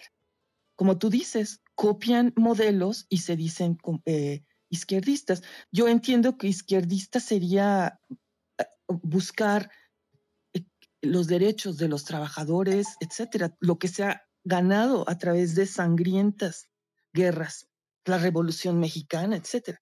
Y ahorita tú vas a un, tú vas, si te contrata el gobierno de izquierda de este país, te dan un contrato sin, es más, no te dan contratos, te dicen, tienes este trabajo durante un año y después de ese año ya no hay más, no, no hay firma de nada para que no me puedas demandar y te voy a llamar eh, 12 horas al día, tienes que estar disponible y además te voy a hacer que hagas proselitismo político. O sea, y esto está ya saliendo en los periódicos nacionales. O sea, esto de las ideologías es, es, es creo que no deberíamos ni, ni qué es izquierda y qué es derecha. Cuando tú estás viendo que China utiliza estos modelos del neoliber- neoliberalismo y del capitalismo eh, salvaje en sus trabajadores. Y, y, y tú vas a París y son los chinos los que están formados comprando ropa de marca, como tú lo dijiste, Javier, obviamente que no la gran población, pero sí los millonarios nuevos de China, así como también en Rusia. O sea, entonces, ¿de qué se trata? Pues es una gran simulación. El control que se está teniendo ahorita sobre la población en China a través de la tecnología, eso es, como estoy de acuerdo con Joana, es para morirse del miedo. Reconocimiento facial, etcétera. A eso me refiero, Javier. O sea, es una simulación todo. Y, y, a eso me refiero con la Tercera Guerra Mundial en nuestras cabezas. Todo es una gran simulación. Es, es, es... Y ahora con la realidad virtual, eh, van a ver, es, yo lo estoy viendo por ahí. Así es, sí. A ver, sí, ahí podemos estar, eh, podemos estar de acuerdo. Yo lo que, el, punto que, que, quería, porque vuelvo y repito, lo he escuchado eh, varias veces es pensar que, eh, por supuesto, que hay rusos en Rusia que no están de acuerdo con lo que está sucediendo. Y sobre todo hay rusos fuera de Rusia que no están de acuerdo con lo que está sucediendo. Asimismo como hay venezolanos fuera de Venezuela que no, y luego te vas allí y hay mucha gente que está de acuerdo con lo que está pasando. Eso siempre va a pasar, eso siempre ha sido así. Nos pasa en España, nos puede pasar en cualquier país que eh, hay mucha gente que puede estar a favor ahora mismo de lo que está pasando aquí en España. Yo no estoy negando eso. Lo que sí quiero negar y que quiero que la gente eh, entienda es que eh, cuando se habla de que los rusos no están de acuerdo, no, hay muchos rusos que están de acuerdo. O sea, la, cultura rusa es así. Entonces, eh, no nos podemos. Es como cuando hemos hablado muchas veces del conflicto palestino-israelí. Em, es una guerra perdida constantemente, tanto mediáticamente como culturalmente. Porque cuando tú estás peleando con alguien que no tiene miedo a morir, has perdido la guerra. O sea, ese momento has perdido. Entonces, eh, eh, esto pasa lo mismo. Cuando tú eh, empiezas una guerra con Rusia y la cual no están dispuestos a que tú existas, o sea, Rusia quiere acabar con Occidente, quiere acabar con la cultura occidental, quiere acabar, China quiere acabar con esa cultura, China, Rusia, Irán, quieren acabar con la cultura occidental. El momento que quieren acabar contigo, has perdido la guerra has perdido la guerra. Y entonces lo hacen como están haciendo ahora, muy bien con la tecnología, controlando el mundo, controlando los productos, controlando la producción, comprando terrenos en Latinoamérica, etcétera, etcétera, etcétera, etcétera. ¿no? Entonces, eh, es, una guerra silenciosa, como decía eh, eh, Joana, y que, da, mucho miedito, da mucho miedito, ¿no? Y, y enlazar estos, estos, estos, estos puntos, que si el COVID, que si ahora Ucrania, que si mañana Irán y pasado China, eh, cuidado, cuidado, eh, eh, telita, telita tenemos por ahí. No sé si queréis decir algo, algo más. No, nada. quería saber, Javier, si estás conectado en Twitch y qué dice la gente de Twitch o la que Sí, sí, estoy en, estoy en Twitch, pero ahora mismo no hay nadie, no hay nadie comentando ahora mismo. No hay nadie, no hay nadie comentando ahora mismo. Pero bueno, eh, como ya sabéis, este programa eh, se graba y luego se sube en, modo podcast a todas las plataformas habidas y por haber. Se sube a YouTube en modo de vídeo y luego se sube en modo audio a todas las plataformas de podcast, tanto Apple Podcast, Google Podcast, eh, Podimo, etcétera, etcétera, etcétera, etcétera. Así que lo tenéis disponible. En modo podcast lo vais a encontrar como Gabinete de Curiosos y en YouTube con mi nickname Tecnopolit. Pero vamos, más fácil lo tienes si entras en gabinetedecuriosos.com y ahí vas a encontrar eh, todos los programas que hacemos y que transmitimos en vivo tanto en Twitch como en Clubhouse. Nayeli, adelante.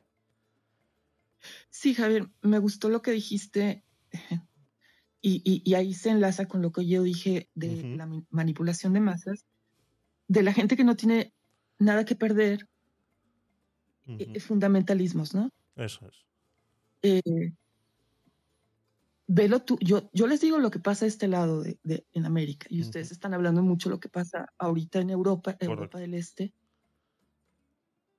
Por ejemplo, ¿qué gente se acuerdan cuando en el Congreso de Estados Unidos llegó un montón de gente enloquecida? ¿Se acuerdan? Y que incluso subió a los muros del Congreso del de, Capitolio de Estados Unidos, una cosa inédita. ¿Se acuerdan de esas escenas dantescas? Correcto. sí, sí, sí. Y esas y esas, ¿sí? Esas personas también de la ultraderecha, también estaban en el estado mental que tú me estás diciendo de, exactamente, convencidas de que iban a defender no sé qué más. Algunos iban con un discurso completamente enloquecido. Algunos, Javier, algunos iban diciendo que Biden era caníbal, Sí, que iban a rescatar. O sea, exacto, exacto. Unos extremismos que no, que no tienen cabida, exactamente. o sea, está- ¿de qué estamos hablando? De gente con la que puedes eh, co- encontrártelos en la calle y que su nivel de raciocinio ha acabado Exacto. y que ha sido un bombardeo ideológico de años. Entonces hay algo que se llama disonancia cognitiva en la que estamos todos empapados y que es imposible el diálogo. O sea, de acuerdísimo contigo, Javier. Y todos estos grupos que también tienen este fundamentalismo eh, desde sus religiones, bueno, no desde sus religiones, desde el uso de sus religiones, porque la religión jamás dijo eso. Exacto. los... sí, no, qué miedo, totalmente. O sea, buen día para aterrarnos. Exactamente, exactamente, Nayeli, así es. Da miedito, da miedito, ya digo que cuando tú... Yo es el ejemplo que pongo, porque eh, a mí el, tema de- del conflicto palestino-israelí lo tengo muy cerca, tengo familiares eh, viviendo en Israel y me lo cuentan constantemente, ¿no? Es, es, da miedo, ¿no? Tener que pelear con alguien que, que no tiene miedo a morir. Y cuando tú estás defendiendo a tu familia, estás defendiendo a tu país y estás defendiendo tu propia vida. Y estás compitiendo contra alguien que no tiene miedo a morir, que ellos van a matarte y punto. Les da igual si luego les meten un tiro. Ya ellos eh, han hecho un pacto con el diablo, con sus jefes, con sus, con sus, eh, eh, con sus países, de que luego sus familias van a vivir como mejor que nadie por el simplemente hecho de ir y a matar a tres judíos, ¿no? Entonces es una Claro, locura. y, es y una que van a encontrar y que van a encontrar el paraíso si los si si, si- si- ¿no? Exactamente, que después de exactamente. muertos pero pero yo nada más o sea cuidado también los de la extrema derecha están igual Sí, o sea cuidado entonces ahí los los los de en medio estamos así como que para dónde nos hacemos no así es, así es. Eh, ahí está Pedro poniéndonos a Donald Trump bailando. No sé qué nos querrá decir. Sí Donald Trump por ejemplo Donald Trump por ejemplo dijo ustedes acuérdense lo que dijo para ganar elecciones. Dijo que los mexicanos eran violadores y quién sabe qué. Supongo que también habló o sea ese discurso del odio al otro ese discurso del miedo al otro es lo que le hizo ganar las elecciones. En un país de inmigrantes. Así es. es de locos. Es de locos Así es, siempre han utilizado este tipo de, política del miedo para, intentar, pero tanto la derecha como la izquierda, siempre ha sido así. Es, es, un- es una manera de hacer política muy, visceral, ¿no? Sobre todo pasa en, estos países eh, eh, latinoamericanos y, en Estados Unidos lo estamos viendo últimamente, ¿no? Pero es, una política muy visceral, es atacar eh, de esa manera. de ejemplo podemos poner la Segunda Guerra Mundial inició con un Hitler que fue votado y que y fue llegado a- a- a- a- al poder basándose en, en que eh, el resto de los, de los europeos eh, movíamos enfermedades por el resto del mundo y, y, bueno, cositas como, como esa es lo que, lo que ha llevado a las grandes guerras, ¿no? Y, y prácticamente esto es lo que es. está pasando ahora. e- esos nacionalismos idiotas, ¿no? Y, y, y como dices, a los judíos, a los intelectuales, a los Ujú. artistas, a los homosexuales, a los discapacitados, o sea, todo aquello que es a exterminarlos. Pero, ¿cómo llega uno a ese extremo de maldad? ¿Cómo?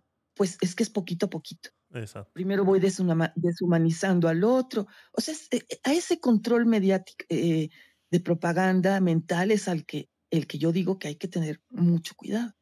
Pero bueno, ahí estamos tratando todos. Así es. Joana, bueno, fíjate, respecto, respecto a eso que comentaba, yo no, no considero ajustado el demonizar siempre a la derecha en este caso, porque eh, fíjate que aquí en España tenemos el caso contrario, ¿no? Aquí en España precisamente a quien se está demonizando es a quien no comulga precisamente con el partido del gobierno y sus acólitos separatistas, filoterroristas y demás, ¿no? Aquí eh, precisamente hay una línea de pensamiento único muy parecida a la del Partido Comunista en, en China, cada vez nos asimilamos más. Y en el momento en el que tú disientes, criticas lo que está haciendo el gobierno, tienes ese juicio crítico para decir, señores, no es esto, que es lo que os están vendiendo por publicidad, sino lo otro, en ese momento tú rápidamente eres calificado de ultraderechista, fascista y todo lo que se le venga a la boca sin ningún tipo de pudor. Ahora, a ti no se te ocurra bajo ningún concepto faltarles a ellos mm, diciendo lo que piensas, porque, bueno, entonces ya es que eres, bueno, Totalmente de acuerdo. O sea, ¿quién dice la verdad?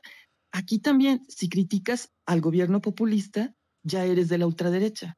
o sea, es que es de locos todo. Y Joana, aquí vinieron unos, unos políticos del, del partido, ¿cómo se llama el partido de, de, derecha extrema de España? Uno bueno, muy... sí, Santiago Abascal, me imagino que iría, ¿no? Eh, eh, de Vox. De Vox. No, no, ajá, Vox, Vox. Exacto. Bueno, pues vinieron aquí a, hacer proselitismo al Congreso mexicano. E, eso a mí me pareció como de locos también. O sea, ¿a qué estamos jugando? ¿Y por qué vienen a México? ¿Y por qué en el Congreso? O sea, también los, o sea, es un desmoder, un desmadre, lo voy a decir así, en mexicano. Y sí, si yo critico al gobierno que ahorita es eh, de López Obrador, me acusan de ultraderechista. Sí, Joana. Pero también vino el de Vox a hablar con los de la derecha. Entonces, es un desmadre esto. Así es, así es. Eh, llevan haciendo. pero si hay alguien que visita Latinoamérica Eso los es populistas es la extrema izquierda aquí en España, ¿eh? O sea, te quiero decir, aquí el golpe de Estado que ha habido en, Perú, por ejemplo, quien ha estado del lado de, de, los comunistas ha sido parte de nuestro gobierno, que han ido a visitar, no le han aplaudido a Cristina Kirchner. ¿Vale? Nuestra izquierda radical aquí en España ha ido a visitarla y apoyarla y a decir que todo es fruto de una manipulación de, los tribunales, vamos, lo mismo que dicen aquí en España, ¿vale? O sea que si hay alguien que apoya los populismos en América Latina son precisamente los que tenemos ahora en el gobierno en España. Pero sí, sí, sí, efectivamente. Pero, pero, pero, están las fotos, o sea, también vienen los de la ultraderecha. Pero efectivamente, lo que está diciendo Joana es cierto. Eh, eh, el trío Los Panchos, como decimos en Venezuela, Monedero, Rodríguez Zapatero y, el otro tío más que, hay allí. El eh, Coletas. No, sí, el Coletas, no sé si han sabido y, y, ha sido a las visitas más. Mira, antes de, me acuerdo yo, antes de las elecciones de México estuvieron, como 20 días antes o 15 días antes ya prácticamente vaticinando que iba a ganar eh, López Obrador. Antes de las elecciones de, de Nicaragua también. Nefasto. En Argentina. en Argentina también. Ahorita más recientemente en Colombia también han estado allí haciendo proselitismo. En Brasil, que es el más reciente de todos, también. En Perú, como está diciendo Joana, ¿verdad? Quien está diciendo ahorita, suelten al golpista de, mm, del sombrerudo este, eh, ¿verdad? Eh, eh, son ellos precisamente. En Venezuela ni te digo, o sea, cada vez que quieren hacer algo y cobrar la nómina, van a cada rato, no solo una vez, también tres Perú, veces al año. Entonces, a ver, yo no veo vos eh, a cada rato metido ¿no? Con, en los problemas. no, pero aquí son, aquí tienen sus ramificaciones, y aquí están las fotos. O sea, no hay que irnos de un lado ni del otro. Todos son unos canallas, todos, todos. Esa es mi última conclusión. Y, y, y yo por eso me he ido al lado emocional de las cosas y decir que son psicópatas los políticos y, cambian de partido y dicen lo que uno quiere oír y no hay que creerle a nadie. Son psicópatas, son sociópatas. Tienen sus ramificaciones, tanto los de Vox como los de izquierda, pero por supuesto. Y a mí me choca que López Obrador esté metiéndose en la política de Latinoamérica y, defendiendo a un señor que estaba acusado de, de no sé qué en Perú, al presidente que acaban de meter a la cárcel y aquí están sus familiares. O sea, ¿qué ¿qué es esto?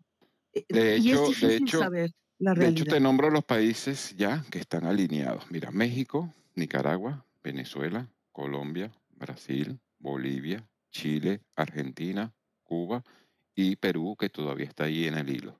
O sea, 10 países alineados. O sea, me explico, ya tienen el eje conformado. Entonces, el que no se dé cuenta de eso, eh, querida sí, bueno. Nayeli, eh, pues no, sé, tiene que ir al oculista, ¿me entiendes?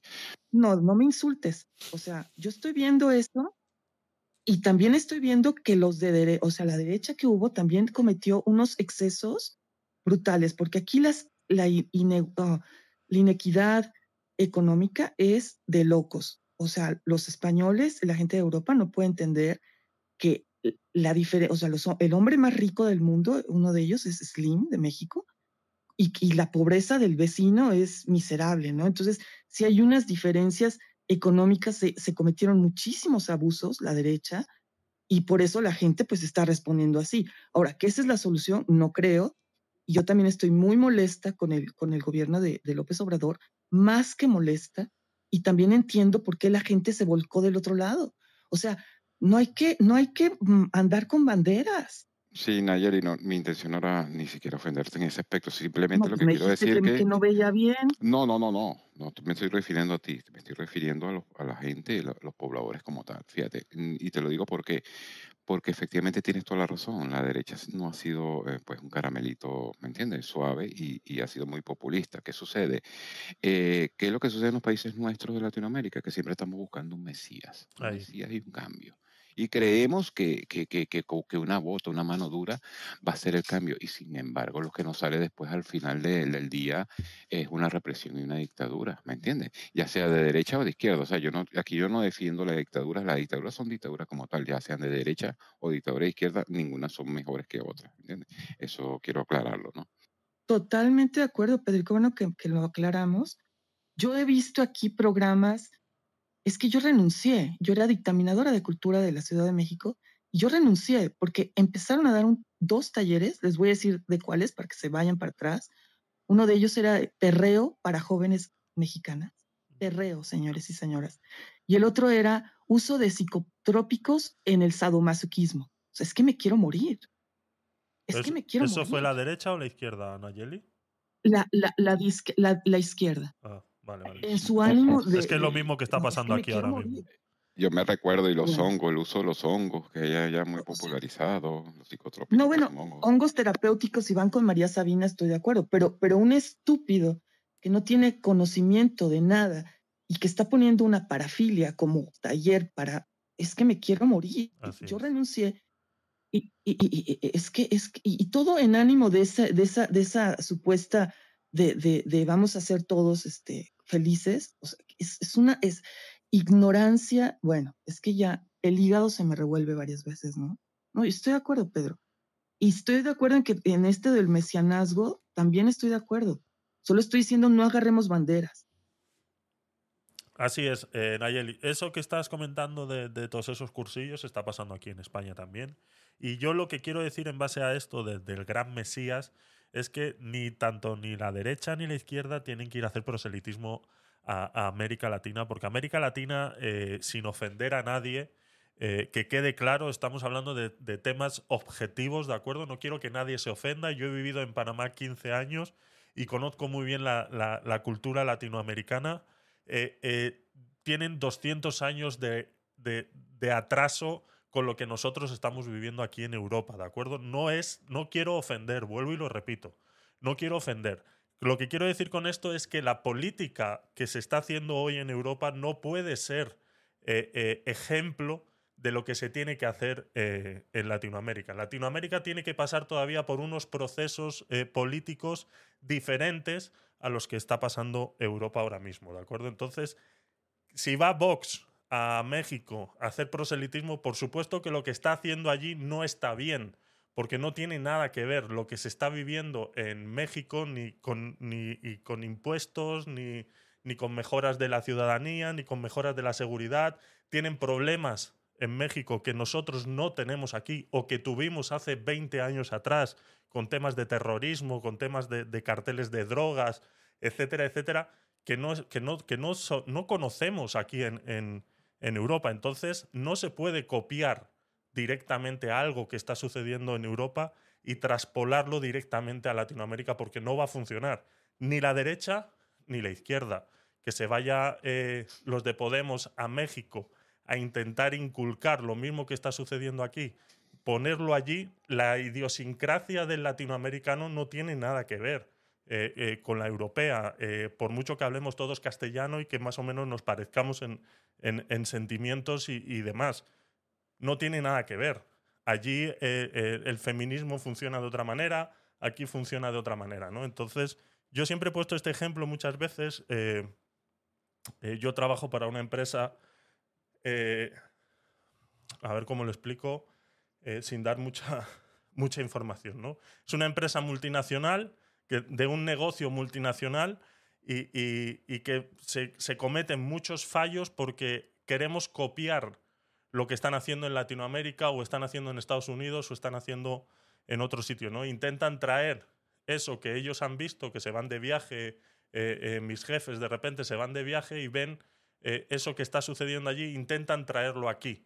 Y por mucho que hablemos el mismo idioma y por mucho que tengamos algo parecido, esa idiosincrasia que, que tienen en Latinoamérica y tienen en Estados Unidos no se puede eh, eh, eh, traspolar directamente a, a- a España, ¿no? Y se cometen muchos errores eh, por ese sentido, porque para conocer Latinoamérica tienes que vivir allí. Todos podemos opinar, todos tenemos derecho a opinar y todos tenemos derecho a, a- pensar eh, de una manera, ¿no? Pero hasta que tú no vives ahí, te codeas con la gente, discutes los problemas que realmente tienen allí, que no tenemos aquí o que nosotros tuvimos hace 60 años con Franco, por ejemplo, ellos tienen problemas parecidos ahora. Entonces son 200 años, 100 años eh, eh, eh, diferentes a lo, que, a lo que tenemos nosotros aquí. ¿no? Entonces, ni, ni la derecha ni la izquierda tienen el derecho, ni siquiera la obligación de, de ir a Latinoamérica a intentar inculcar algo que aquí ya de por sí no está funcionando, menos va a funcionar en Latinoamérica, porque son completamente diferentes en ese sentido. ¿no? Pues yo creo que en lugar de ideologías tendríamos que tener un respeto por los derechos humanos, Mm, por la naturaleza y dejarnos de tanto rollo, ¿no? Digo, así pero, es. pero ¿quién le entra a eso? Y punto. Porque si no, hasta, miren, en mi familia, con las, con las eh, elecciones de López Obrador y todo eso, hubo división de familias. Mm. Es increíble. Insultos así. Y pues qué padre, pues es que es la división de las personas, hacen que nos peleemos entre nosotros para controlarnos. Entonces, ¿por qué no nos vamos por algo planetario?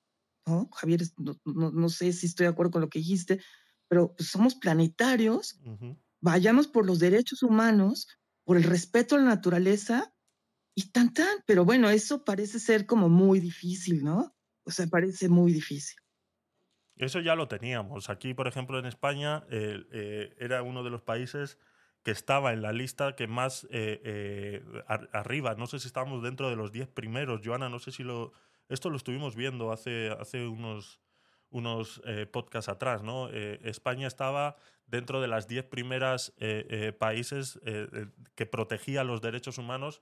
Y tú ves ahora con estas nuevas leyes de trans, nuevas leyes de, de violencia de género y todo eso, hemos bajado eh, escalones en esa lista porque tanto la ley nueva trans como la ley de violencia de género están in- in- incurriendo en, eh, eh, en varios puntos de los, de los derechos humanos que antes no pasaba y ahora ya están pasando. ¿no? Entonces, es así, los derechos humanos tendrían que ser el mantra para que para eso fue que se hicieron y se pensaron en relación a eso, ¿no? Y no caducan, no es algo que caduque, o sea, tiene que estar ahí.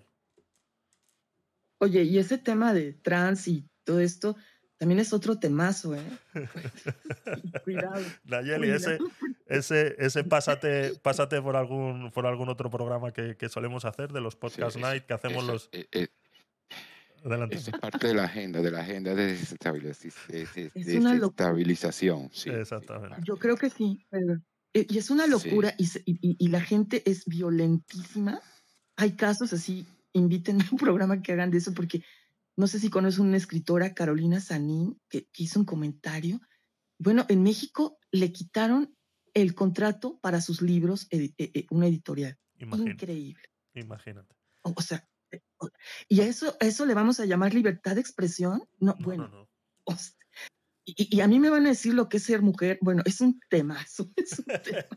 Sí, sí, Exactamente. efectivamente. Exactamente. Fíjate que, que- que hemos analizado, Javier, en ese video que, este- que, bueno, que- que duró bastante y le invito a Ujú. Nayeli porque llegó ya casi más de la mitad avanzado, Sí.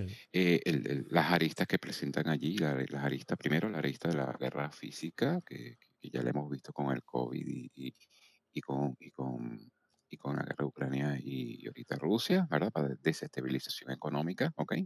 ¿Verdad? La otra guerra que es la agenda woke, ¿ok? Que por, que son paralelas, que son asimétricas, ¿no? que son las guerras asimétricas, ya no son físicas, ¿verdad? Y, eh, y la guerra de las drogas también para desestabilizar aún más la parte de, de los países desarrollados. Y la última agenda que no lo tocó allí, pero que lo estamos viendo acá en Europa, y afortunadamente en, América no se ve mucho porque eh, América, mm, la población no es, hay una población de jóvenes y, muy, muy, grande, o sea, y se renueva la población constantemente. Y aquí en Europa, lamentablemente es al inverso, nadie quiere procrear nuevos niños, sino es la, eh, eh, el punto de vista de la migración como, eh, como, como para mm, rehacer o, o, ¿cómo se dice? Eh, los, los, nuevos niños que nacen a nivel de, de, estos países que ya eh, hay, la población se ha vuelto muy longeva y muy vieja y en comparación a los nuevos nacimientos. Y allí la parte de transculturización, digámoslo así, de las poblaciones, cosas que no se ven en América porque, bueno, todavía las mujeres paren.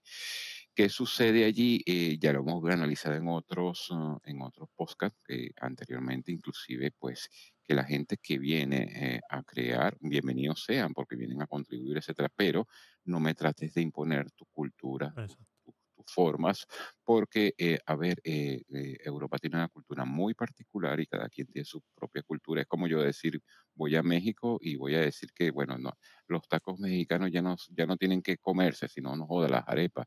Esto, me sacan fusilados, ¿me entiendes? en cambio aquí, por ejemplo, el, el podcast que tuvimos allí, que las, mis niñas nacieron acá y son hijas de musulmanes y ellas tienen que llevar el velo porque sí.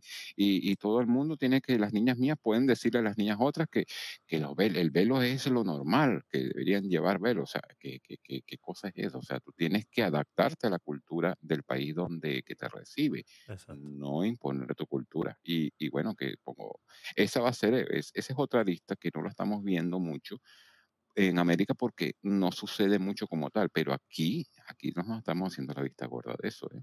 Y si llegamos a ver, ¿me entiendes? Eh, eh, eh, es peligroso, es peligroso, o sea, mejor dicho, complicado. Uh -huh. Exactamente, es una guerra cultural silenciosa que está sucediendo. Aquí se empezó quitando los crucifijos de los salones de las escuelas públicas por eso mismo, intentando respetar eh, todas las creencias, pero no se están dando cuenta que están eliminando la tuya. O sea, intentando respetar otras creencias, están eliminando la tuya, ¿no? Entonces eso es una guerra cultural que está sucediendo aquí en Europa y empezó con algo tan simple como que yo me siento ofendido porque hay un crucifijo en la escuela donde van mis hijas que son musulmanas, eso hay que eliminarlo, ¿no? Entonces... Eh, eh, bueno, ¿por, por, qué no ponían, ¿por qué no ponían cuestiones musulmanas al mismo tiempo? Digo, ya todos juntos. Así le hacían los mexicas, ¿sabían? Claro. Claro. que ah, conquistaban pueblos, iban coleccionando dioses. Así es. O sea, seamos chistosos. Entonces, bueno, no quiten el crucifijo, pero pongan los de los otros, ¿no? Sí, pero, pero también tiene que ver esto, Nayeli. Mm, por ejemplo, mm, yo no quiero, o sea, yo no puedo imponer una cosa que es de una cultura muy extremista en un país que, que me están haciendo. Te voy a poner el, el ejemplo, por decirte algo. Eh, es como si yo dijera, en el santuario de la Virgen de Guadalupe vamos a poner eh, a Mahoma. O sea, ¿qué es eso? O sea, no me no? entienden. O sea, no sé si me entiendo. Me Serían buenos o sea. cuates los estos dioses. ¿Por qué no? Pero, ¿Por qué pero, no? ¿me entiendes? O sea, de la como, eh, mano, pues, ¿qué pero la cultura de, pero la cultura de México, el No, bueno, 99%, pues pasa no, no, nada. no va a aceptar a Mahoma, ¿me ¿Tú entiendes? O sea, sabes algo, algo que, que es el sincretismo en México? Que los dioses náhuatl y todos andan de la manita con los religiosos, este, católicos, y no hay ningún problema. Es que, es que, Sí, es que, pero ¿por qué somos tan rígidos? ¿Y por qué tenemos que aplastar al otro con nuestras ideas? O sea, seamos empáticos, caray, ¿no? Pues a mí sí me parece esto que dices de la, de la educación, pues una educación laica me parece por lo neutral. Pero bueno, si vas a querer el tuyo, pues tam- también pongo el mío, ¿no? Digo, seamos, o sea, ¿cómo encontrar ese equilibrio, no? Yo creo que riéndonos un poco todos de, de, de nuestras creencias, etcétera, ¿no? ¿Por qué tan rígido, carambas, no? Eh, estoy, estoy en parte de acuerdo contigo, eh, Nayeli, en eso, porque. eh, pero es que el ejemplo que me has puesto no me vale porque tú estás poniendo un ejemplo de unas creencias que vienen desde la cultura ancestral en México. Aquí no tenemos esas culturas ancestrales que respetar. Aquí en España, por ejemplo, hemos sido parte de, eh, musulmana durante muchos años. España fue parte musulmana durante muchos años, ¿no? Y es lo único que podríamos decir y ceder un poquito en el que digo, bueno, pues eh, aquí habrá más de uno que pueda decir que su tatarabuelo eh, fue musulmán y se terminaron convirtiendo al cristianismo por toda la Inquisición y todo lo que sucedió. Eso es lo único que podríamos intentar, así como darle un un, ápice de, derechos a, los musulmanes cuando vienen a España, ¿no? Lo que tú, el ejemplo que has puesto es algo que viene ya de, la cultura ancestral eh, mexicana, de, los aztecas y, todo esto, ¿no? Entonces, está mucho más eh, arraigado en la cultura ese tipo de creencias, ¿no? Es como cuando te vas a Brasil y, toda esta eh, creencia de medicina oculta y de y, del ocultismo y todo esto está tan arraigado dentro de la cultura, ¿no? En Panamá también eh, tienen muy arraigada la cultura del ocultismo y de, y, de vender inciensos, inciensos y, cosas para hacerse un baño de la suerte y, esto que te pasan el huevo así por la cabeza, luego te lo rompen y te leen el huevo. O sea, son cosas muy, muy dentro de la cultura que, que sí tienen que convivir y que la iglesia, por ejemplo, en Panamá eh, aprende a convivir con esas creencias y, demás, ¿no? Pero, por ejemplo, aquí en esta parte de Europa no tenemos esa, ese, bagaje eh, cultural que nos pueda permitir. Simplemente, como te digo, podemos, ese pequeño ápice de que España fue invadida por musulmanes hace muchos años,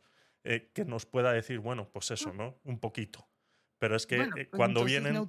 bueno, entonces nadie, es como un edificio, pues si nadie, entonces nadie, si no, o sea, o todos o nadie, o todos coludos o todos rabones. Entonces, entonces por eso se quitan los crucifijos. ¿Cómo se llama? Crucifijos. Crucifijos. Sí, eso, sí. Crucifijos se quitan de, de, de, de, las escuelas. Aquí lo hizo Benito Juárez eh, con, con, hizo laica la educación. Entonces ya si en tu casa quieres hacer misa, pues la haces en tu casa. Pero en las escuelas es laico y yo estoy completamente de acuerdo con eso. Y los sacerdotes se les prohibió también andar en la calle con sus vestidos de sacerdotes. Y, a mí me parece muy bien. Ya si, si, si, si adentro te quieres poner una piña en la cabeza, pues te la pones. Pero es como, a ver, vamos a hacer espacios neutros en donde todos nos sintamos este, parte de, respetados, incluidos y, y ¿no? Sí, exacto, exacto, eh, Nayeli. Eh, espacio, lo has dicho, lo has definido muy bien, espacios neutros. Ahora bien, ¿qué sucede acá? ¿Qué ha sucedido acá? Que, quizás no ha estado en los pocas anteriores, que, que, no son espacios lo que quiere mucha gente que está migrando acá, que no se adapta a la cultura acá. Lo que quieren es, pues, e, el total, no el espacio. ¿Me explico? Sí, que a donde vayan estén incluidos constantemente, ¿no? Es así. No, eh, por mucho que, la gente eh, piense que España es un país eh, laico, es, una, es una idea que he escuchado también mucho por ahí, teniendo esta conversación con mucha gente. No, es que España es un país laico. No, no, señores, España no es un país laico. España es un país cristiano, católico, romano, apostólico y, y como tú quieras. Lo que pasa que se ha ido eh, eh, moderando y ha ido aceptando otras culturas, pero en su, en su haber, en su nacimiento, es un país católico, o sea, no es laico. Que queramos hacer ahora las escuelas laicas porque eh, intentamos no ofender a los demás, eso es otra cosa, pero el país en la Constitución sigue siendo un país cristiano. O sea, que se acepte y que haya una libertad de culto es otra cosa. Sí, sí, sí.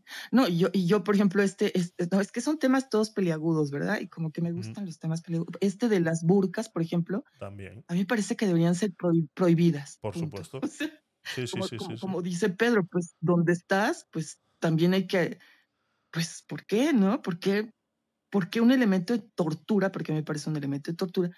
Y luego, y luego las mujeres dicen, es que es mi derecho. A ver, no, no es como, como lo que les conté de, de, cuando yo me enojé muchísimo con esta gente que estaba haciendo cursos de perreo para mujeres en México, donde hay 10 feminicidios diarios, o sea, por favor. ¿Y saben qué? Las chavas también se enojaron, dijeron, es que es nuestro derecho.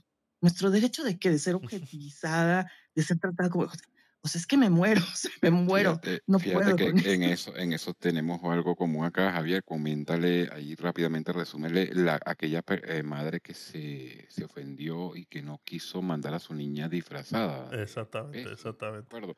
Coméntaselo ahí un poquito.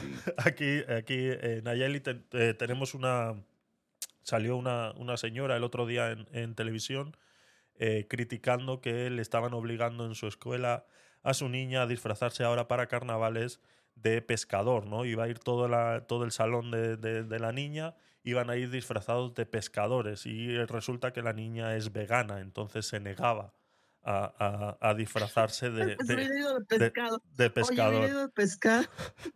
Mejor de pescado hubiera.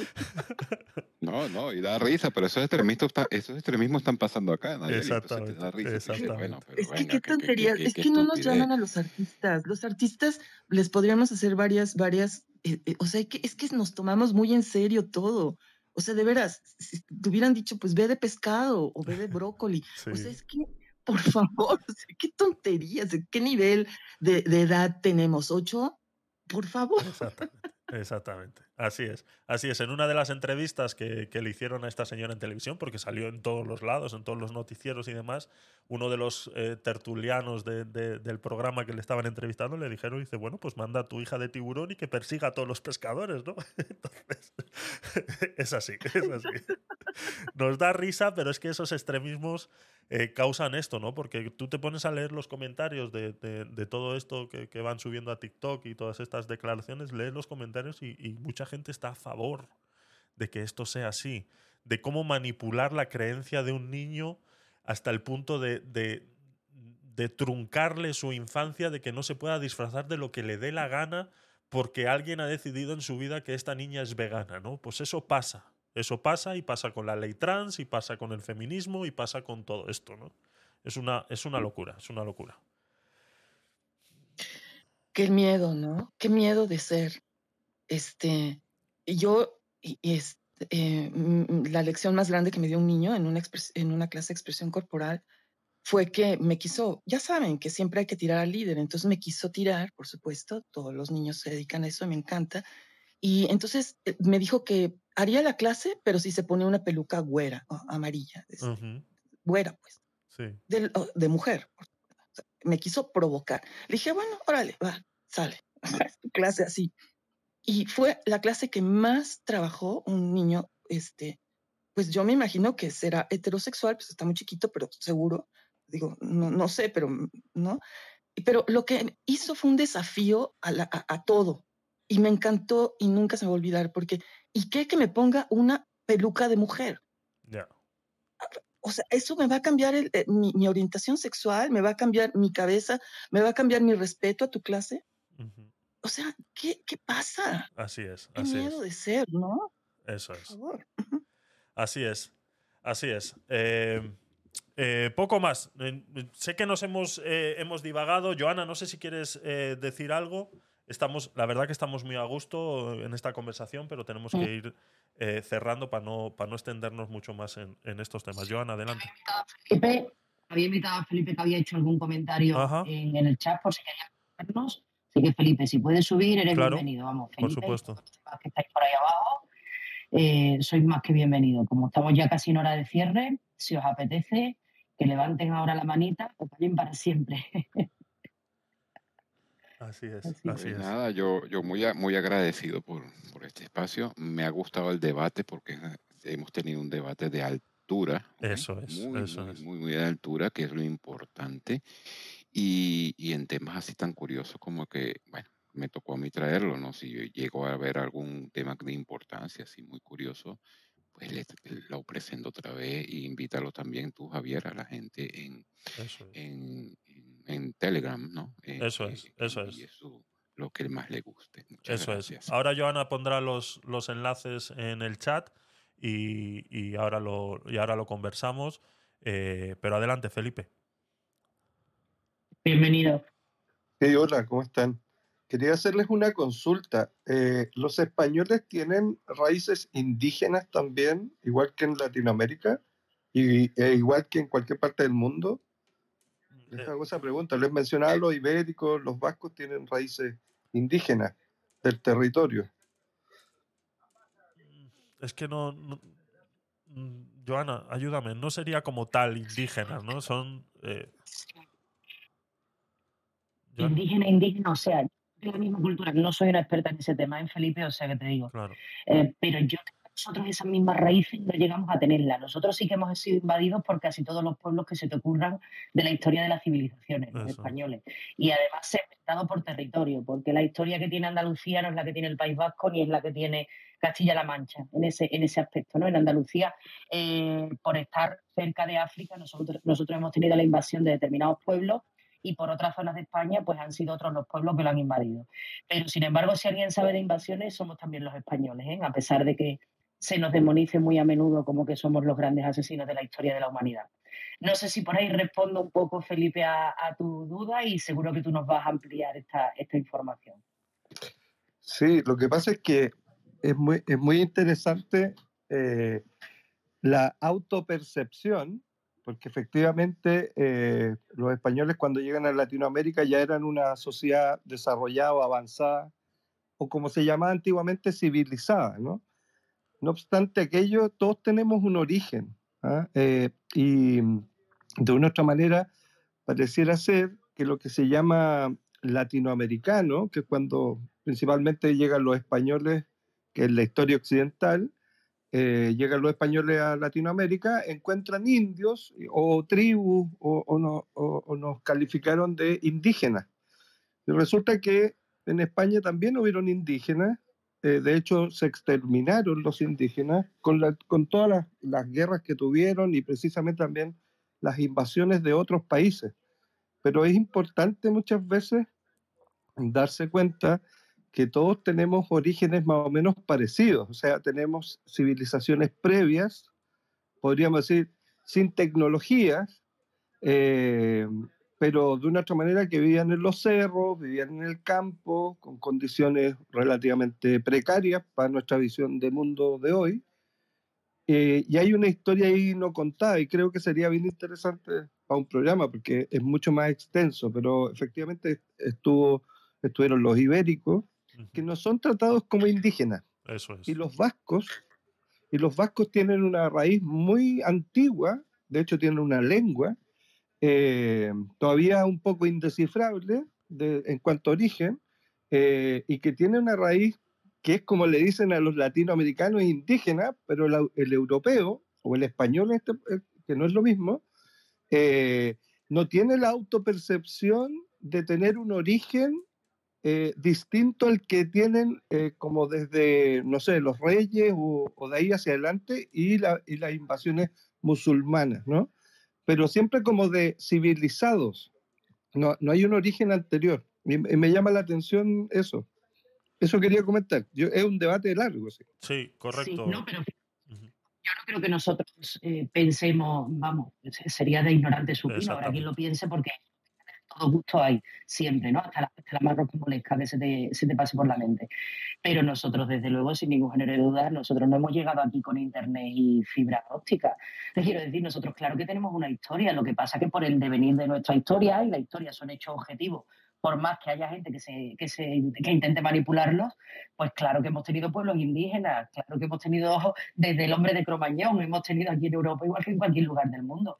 Felipe, yo no creo que nosotros, eh, a pesar, vuelvo a insistir, de esa opinión que, que trata muchas veces de, de menospreciarnos a nosotros y considerarnos curiosamente a los españoles y no a los ingleses, por ejemplo, y no a los vikingos, eh, como, como pueblos invasores exterminadores, porque siempre nos cae a los españoles, pero porque, porque justo por eso, eh, te contradigo porque justo los españoles nos creemos más pequeñitos que nadie, a pesar de la, de la concepción que se tiene fuera, eh, los españoles no solemos defender muy a menudo, ¿no? Y eso lo hacen, por ejemplo, muy bien los ingleses, que defienden su honor y su historia por encima de todo, y sin embargo los españoles nos atacamos entre nosotros mismos. Entonces yo, eh, eh, en este caso, no, no, no estoy de acuerdo contigo, Felipe, y sí que sería interesante tener un debate amplio sobre eso, que seguro que tu opinión va a ser muy, muy interesante, pero no, no estoy de acuerdo en que los españoles nos creamos más que nadie, porque si vives aquí en España te das cuenta que los españoles somos nuestros mayores enemigos. Pero no solo aquí, sino en cualquier lugar del mundo, los españoles somos los más críticos con nosotros mismos, los que más nos enfrentamos contra nosotros mismos y los que menos nos identificamos como una unidad de una nación, cosa que sí hacen yo creo que cualquier país en, en el mundo entero. Nosotros no lo hacemos. Así es. So- solo, solo, solo comentarte que yo, yo no tengo la, la visión extendida respecto a los españoles que fueron invasores en Latinoamérica y eso no, nunca he tenido esa percepción, no, no me sumo a ese discurso contra eh, la invasión o la conquista, no tengo eso. Y ustedes saben que España fue fundamental en la independencia de Estados Unidos, eh, contra los ingleses incluso. De hecho, son los que financian eh, la independencia de Estados Unidos. Son las historias no contadas. De, hecho, de hecho es bien interesante. El legado de España en América, mm, pues, aportó mucho a la civilización, ¿me entiendes? cosa diferente que el legado de Francia a América o el legado de Inglaterra a América. ¿okay? Ahí, tenemos el ejemplo de, de Haití. Mira tú cómo está el legado de Francia, qué buen legado dejó Haití, ¿no? Pero bueno, eh, como esos hay muchos más, ¿no? Y, efectivamente tienes razón, Felipe. Eh, eh, no, no, no, no, no lo ves de esa forma y, y es que no fue de esa forma. Y lo otro es lo que estábamos hablando, sí, nuestros orígenes, nosotros no somos la divina pomada del universo, ¿no? Muchas gracias. Así es. Eh, yo creo que, más que nada es porque se, ha podido malentender eh, algún comentario que he podido, que he podido hacer. Cuando hablo de, que nuestras eh, raíces o, lo más cercano que podemos eh, transmitir es la invasión musulmana y demás, no quiero decir que sea lo único que nosotros conocemos. ¿no? El País Vasco, eh, como, decía, como decía Eva en, el chat, primero, los vascos nacemos donde nos da la gana, ¿vale, Felipe? O sea, mm, no hay, no hay un sitio donde, donde, donde sea, ¿no? Pero, por ejemplo, los vascos, dentro del euskera, cuando se estudia cuando se estudia el euskera, eh, eh, porque el, idioma euskera, ese que, has mencionado, que está todavía muy por descubrir, eh, cuando yo estudiaba euskera en, la escuela, se estudiaba en base a un montón de, ¿cómo se llama?, de, parábolas, de, cuestiones fantásticas, ¿no? Y todas estas cuestiones fantásticas, muchas de ellas estaban influenciadas por toda esta cultura vikinga, eh, eh, eh, este tipo de, cosas, ¿no? Entonces, eso da, explica muy bien cómo toda esa parte norte de España, con la esquina con, con, Francia, lo que viene siendo País Vasco, el País Vasco francés y todo eso, tienen las raíces de su cultura y por eso el idioma vienen de ahí, ¿no? Entonces, por supuesto, los españoles no hemos nacido con, con, con la civilización en la mano, ¿no? tenemos todo eso, lo único que no se ve como eh, parte indígena como tal, autóctona de la zona, ¿no? Como sí puede ser en los países latinoamericanos. Simplemente que hemos sido invadidos o España ha sido gobernada por otras culturas provenientes de otros sitios, ¿no? Es, es, más o menos lo que quería, eh, lo que quería dejar eh, claro, pero sí, es así. y luego que tenemos que tener en cuenta que como tú bien has dicho, Felipe, cuando los españoles llegaron a Latinoamérica ya era una civilización, ya eh, estaban eh, de manera eh, civilizada, entre muchas comillas, porque tampoco voy a defender todo lo que hicieron en, en, Latinoamérica, ¿no? Pero sí llegaron, como vuelvo y repito, con ciertos años por delante de lo que se estaba viviendo en, en Latinoamérica. Y yo apuesto lo que tú quieras que de aquí a 100, 200 años en Latinoamérica la idea de esas personas en Latinoamérica dentro de 200 años se les habrá olvidado mucho eh, su, su, generación como, como, pues eso, ¿no? sus indígenas, eh, como son en México y, todos estos eh, países. ¿no? Por ejemplo, en Panamá, pues poco a poco están desapareciendo los emberá, los, todos estos de Bocas del Toro y todo eso, si no fuera, que también los he defendido mucho en, en todos los programas, si no fuera porque ellos pelean constantemente por no desaparecer, si no ya lo hubieran hecho, ¿no? Pero me apuesto lo que quieras que dentro de 200 años es, eh, el, que va a estudiar o el que va a intentar transmitir la, cultura va a transmitir desde una época para acá porque lo anterior va a terminar eh, desapareciendo, ¿no? Yo creo que es más o menos eso por lo que de repente en España se puede entender que nosotros no hablamos eh, de nuestros ancestros o, de esas invasiones vikingas o romanas o, o todo eso, ¿no? Es por eso simplemente, no es porque nos creamos, eh, eh, como bien ha dicho Joana, eh, la última Coca-Cola del desierto. Es así, es así. No sé si queréis agregar más, último minutillo antes de irnos, llevamos ya dos horas, este programa no se suele alargar tanto. la idea de este programa es analizar un vídeo que, traemos sin, sin verlo. Esta vez nos lo trajo Pedro a través del club de Telegram, que ahora pondremos los enlaces en, en los chats de Clubhouse y en el chat de Twitch. Eh, pondremos los enlaces para que os podáis unir. Y si tenéis alguna idea para el aguacate sin hueso o los podcast night, noticias y demás, eh, lo podéis hacer. Venga, último minutillo, eh, Nayeli, Felipe, Pedro, Joana, ¿alguien más? Pues nada, yo les invito, ahí está puesto que lo puso Joana en el back channel, eh, el enlace a las personas que llegaron tarde para que vean el video que analizamos hoy. Y invitarlos también este, para Telegram que hagan sus propuestas de cosas interesantes que hayan visto eh, en el transcurso de la semana para traerlo la- el domingo, el domingo próximo. ¿no? Joana, Felipe, Nayeli. Pues yo mucho gusto en conocerlos, de verdad, gracias. Este me hicieron un domingo muy, muy agradable ahorita para tomar mi cafecito para empezar el día. Gracias, de veras, por escucharme. Y yo, bueno, lo que sí me gustaría, em, pues, invitarlos es a que, ay, olvidemos las nacionalidades, de verdad. eh, mm, mm, más que las nacionalidades, los nacionalismos, quise decir, perdón porque eso es, sí, sí, porque seremos presa de políticos inescrupulosos. Y, y, y pues estamos aquí, a mí me encanta conocer gente de todo el mundo, me fascina, los adoro a la gente, adoro a la gente yo, y bueno, no a toda, ¿verdad? Pero por ejemplo, como ustedes, sí, me caen muy bien. Hay que matizarlo, hay que matizarlo, Nayeli. Eso, matiza, matiza. Lo que quiero decir es que no, no, no nos vayamos por los nacionalismos idiotas, este, ¿no? Como de la Segunda Guerra Mundial, todo eso. Este, y, y, y, y construyamos un mundo de personas, eh, y yo sí creo que estamos en la Tercera Guerra Mundial, es en las cabezas de nosotros, y parte de eso es la manipulación que nos están haciendo. Entonces, defendamos la vida, caray, defendamos la vida entre, entre los que nos vamos agarrando la mano. Pues muchas gracias por escucharme. Gracias a ti, Nayeli. De verdad que ha sido un placer conocerte.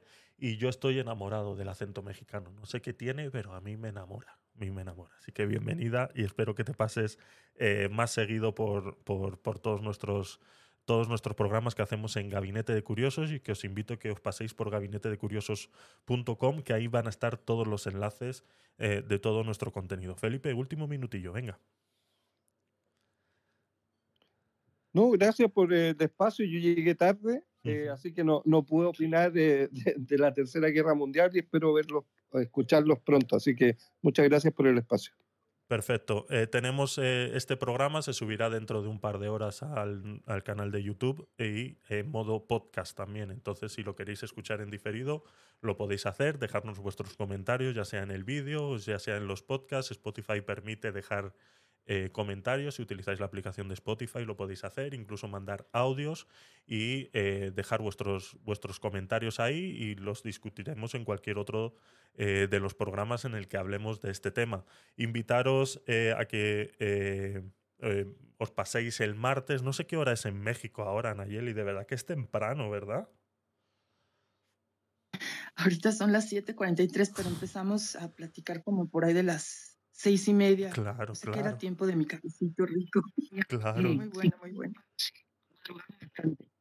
Claro que sí, claro que sí. Bueno, pues te invito a unos horarios un poquito más decentes porque nosotros hacemos en el Club de Gabinete de Curiosos, hacemos un programa que son los Podcast Night, que son a las 10 de la noche por aquí, que serán las 6, 7 de la tarde por ahí, o, o no, 4 de la tarde, 4 de la tarde será por, eh, por México, así que son horas un poquito más decentes y os invito, ese programa lo hacemos los martes y los viernes, 10 de la noche, hora eh, española. Eh, voy a intentar subir a la página de gabinetedecuriosos.com un transformador de horarios para que lo tengáis eh, eh, más visible y podáis, pues todos los que nos veis desde ese lado del charco, lo tengáis más fácil. Que nos sigan en el club. Si siguen el club Gabinete de Curiosos, cada vez que programes una sala, Ajá, les va a salir un aviso. vale, Así, perfecto. Y le sale transformado a su horario, ¿verdad? Exacto, siempre les sale su horario Perfecto, local. Se ponen la y así les salta cuando empieza la sala. Es la mejor forma. Os invito perfecto. a eso, a seguir a Curiosos, el club, arriba en la casita, y, y a Javi, que es quien programa siempre las salas, y así cada vez que, que se programe una os sale el aviso y podéis seguirnos. Así que nada, yo, yo muchísimas gracias a todos por acompañarnos. Ha sido un debate maravilloso, un aguacate súper interesante Y, y nada, vamos a por la siguiente y darle las gracias, por supuesto, a Pedro, que fue quien nos pasó ese vídeo Eso es. para, para Así es, así es. Muchas gracias eh, a Pedro, muchas gracias a todos, gracias a ti, Joana, por siempre estar ahí apoyando, mi querida co-hoster en este eh, programa, tanto de Aguacate sin Hueso como los Podcast Night y el nuevo que empezamos ayer sobre criptomonedas y sobre todo sobre Bitcoin. Si estáis interesados en esa información, eh, tenéis el primer capítulo ya subido en modo podcast y en modo vídeo a, todas las, a todas nuestras plataformas. Eh, gracias también a Jesús por estar ahí abajito siempre, aunque está ahora eh, en temas relax con sus, con sus pepinos en, en- los ojos. Espero que lo estés pasando bien. Eva, gracias por estar ahí también. Liliana, Javi, he leído todos tus mensajes en el chat. Creas que no, sí lo he hecho. Entonces, eh, le echamos un vistazo a ese enlace que nos has mandado y si quieres, eh, podemos compartir una sala tú y yo y analizamos ese vídeo. No sé si hacerlo de repente en un aguacate sin hueso del próximo domingo. Eh, si quieres lo hablamos, escríbeme y nos ponemos, nos ponemos de acuerdo. Yo no tengo ningún inconveniente en mezclarnos, porque ya sabes que a mí me gustan mucho tus programas que haces aquí en Clubhouse.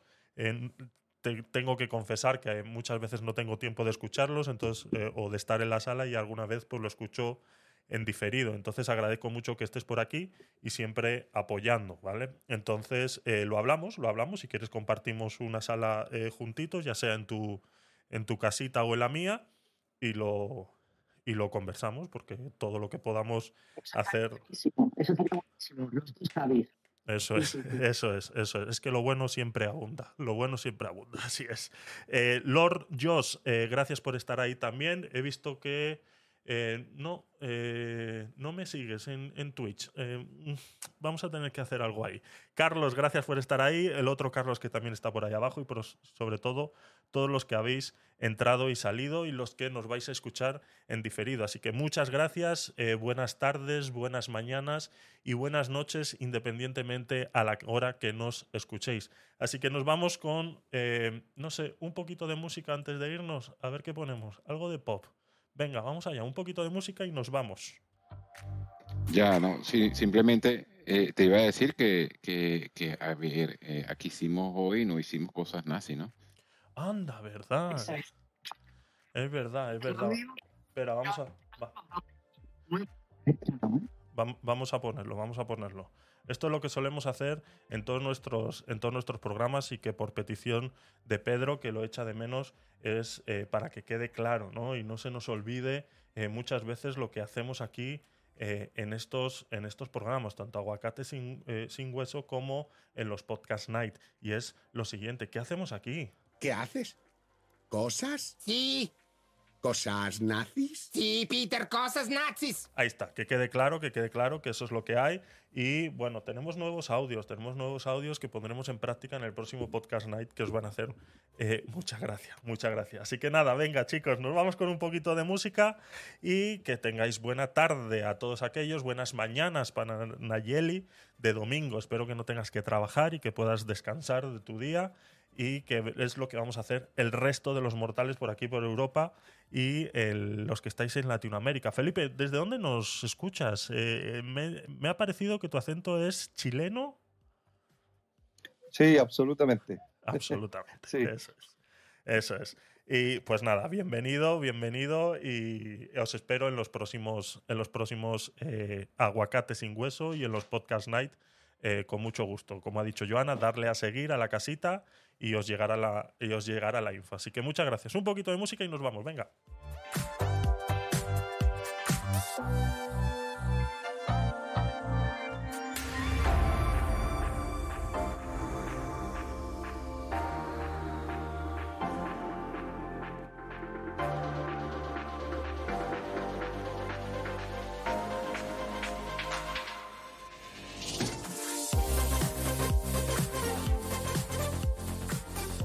Seguirme en todos los canales y en todas las redes sociales que podéis encontrar en gabinetedecuriosos.com. Arriba a la derecha vais a ver un montón de iconos muy reconocibles de todas las redes sociales, TikTok, Instagram y todas las que vais a encontrar. O sea, yo creo que estamos absolutamente en todas. Y en la que no estamos, pues me lo dices y hacemos todo lo posible por estar ahí. Así que seguirme ahí. Arriba tenéis el enlace de Twitch, me podéis seguir ahí porque muchos, todos los programas los retransmitimos en vivo, a la vez que en Clubhouse los retransmitimos en Twitch y con apoyo visual a todo lo que estamos hablando, que a veces pues viene, viene bien, viene bien. Así que seguirme.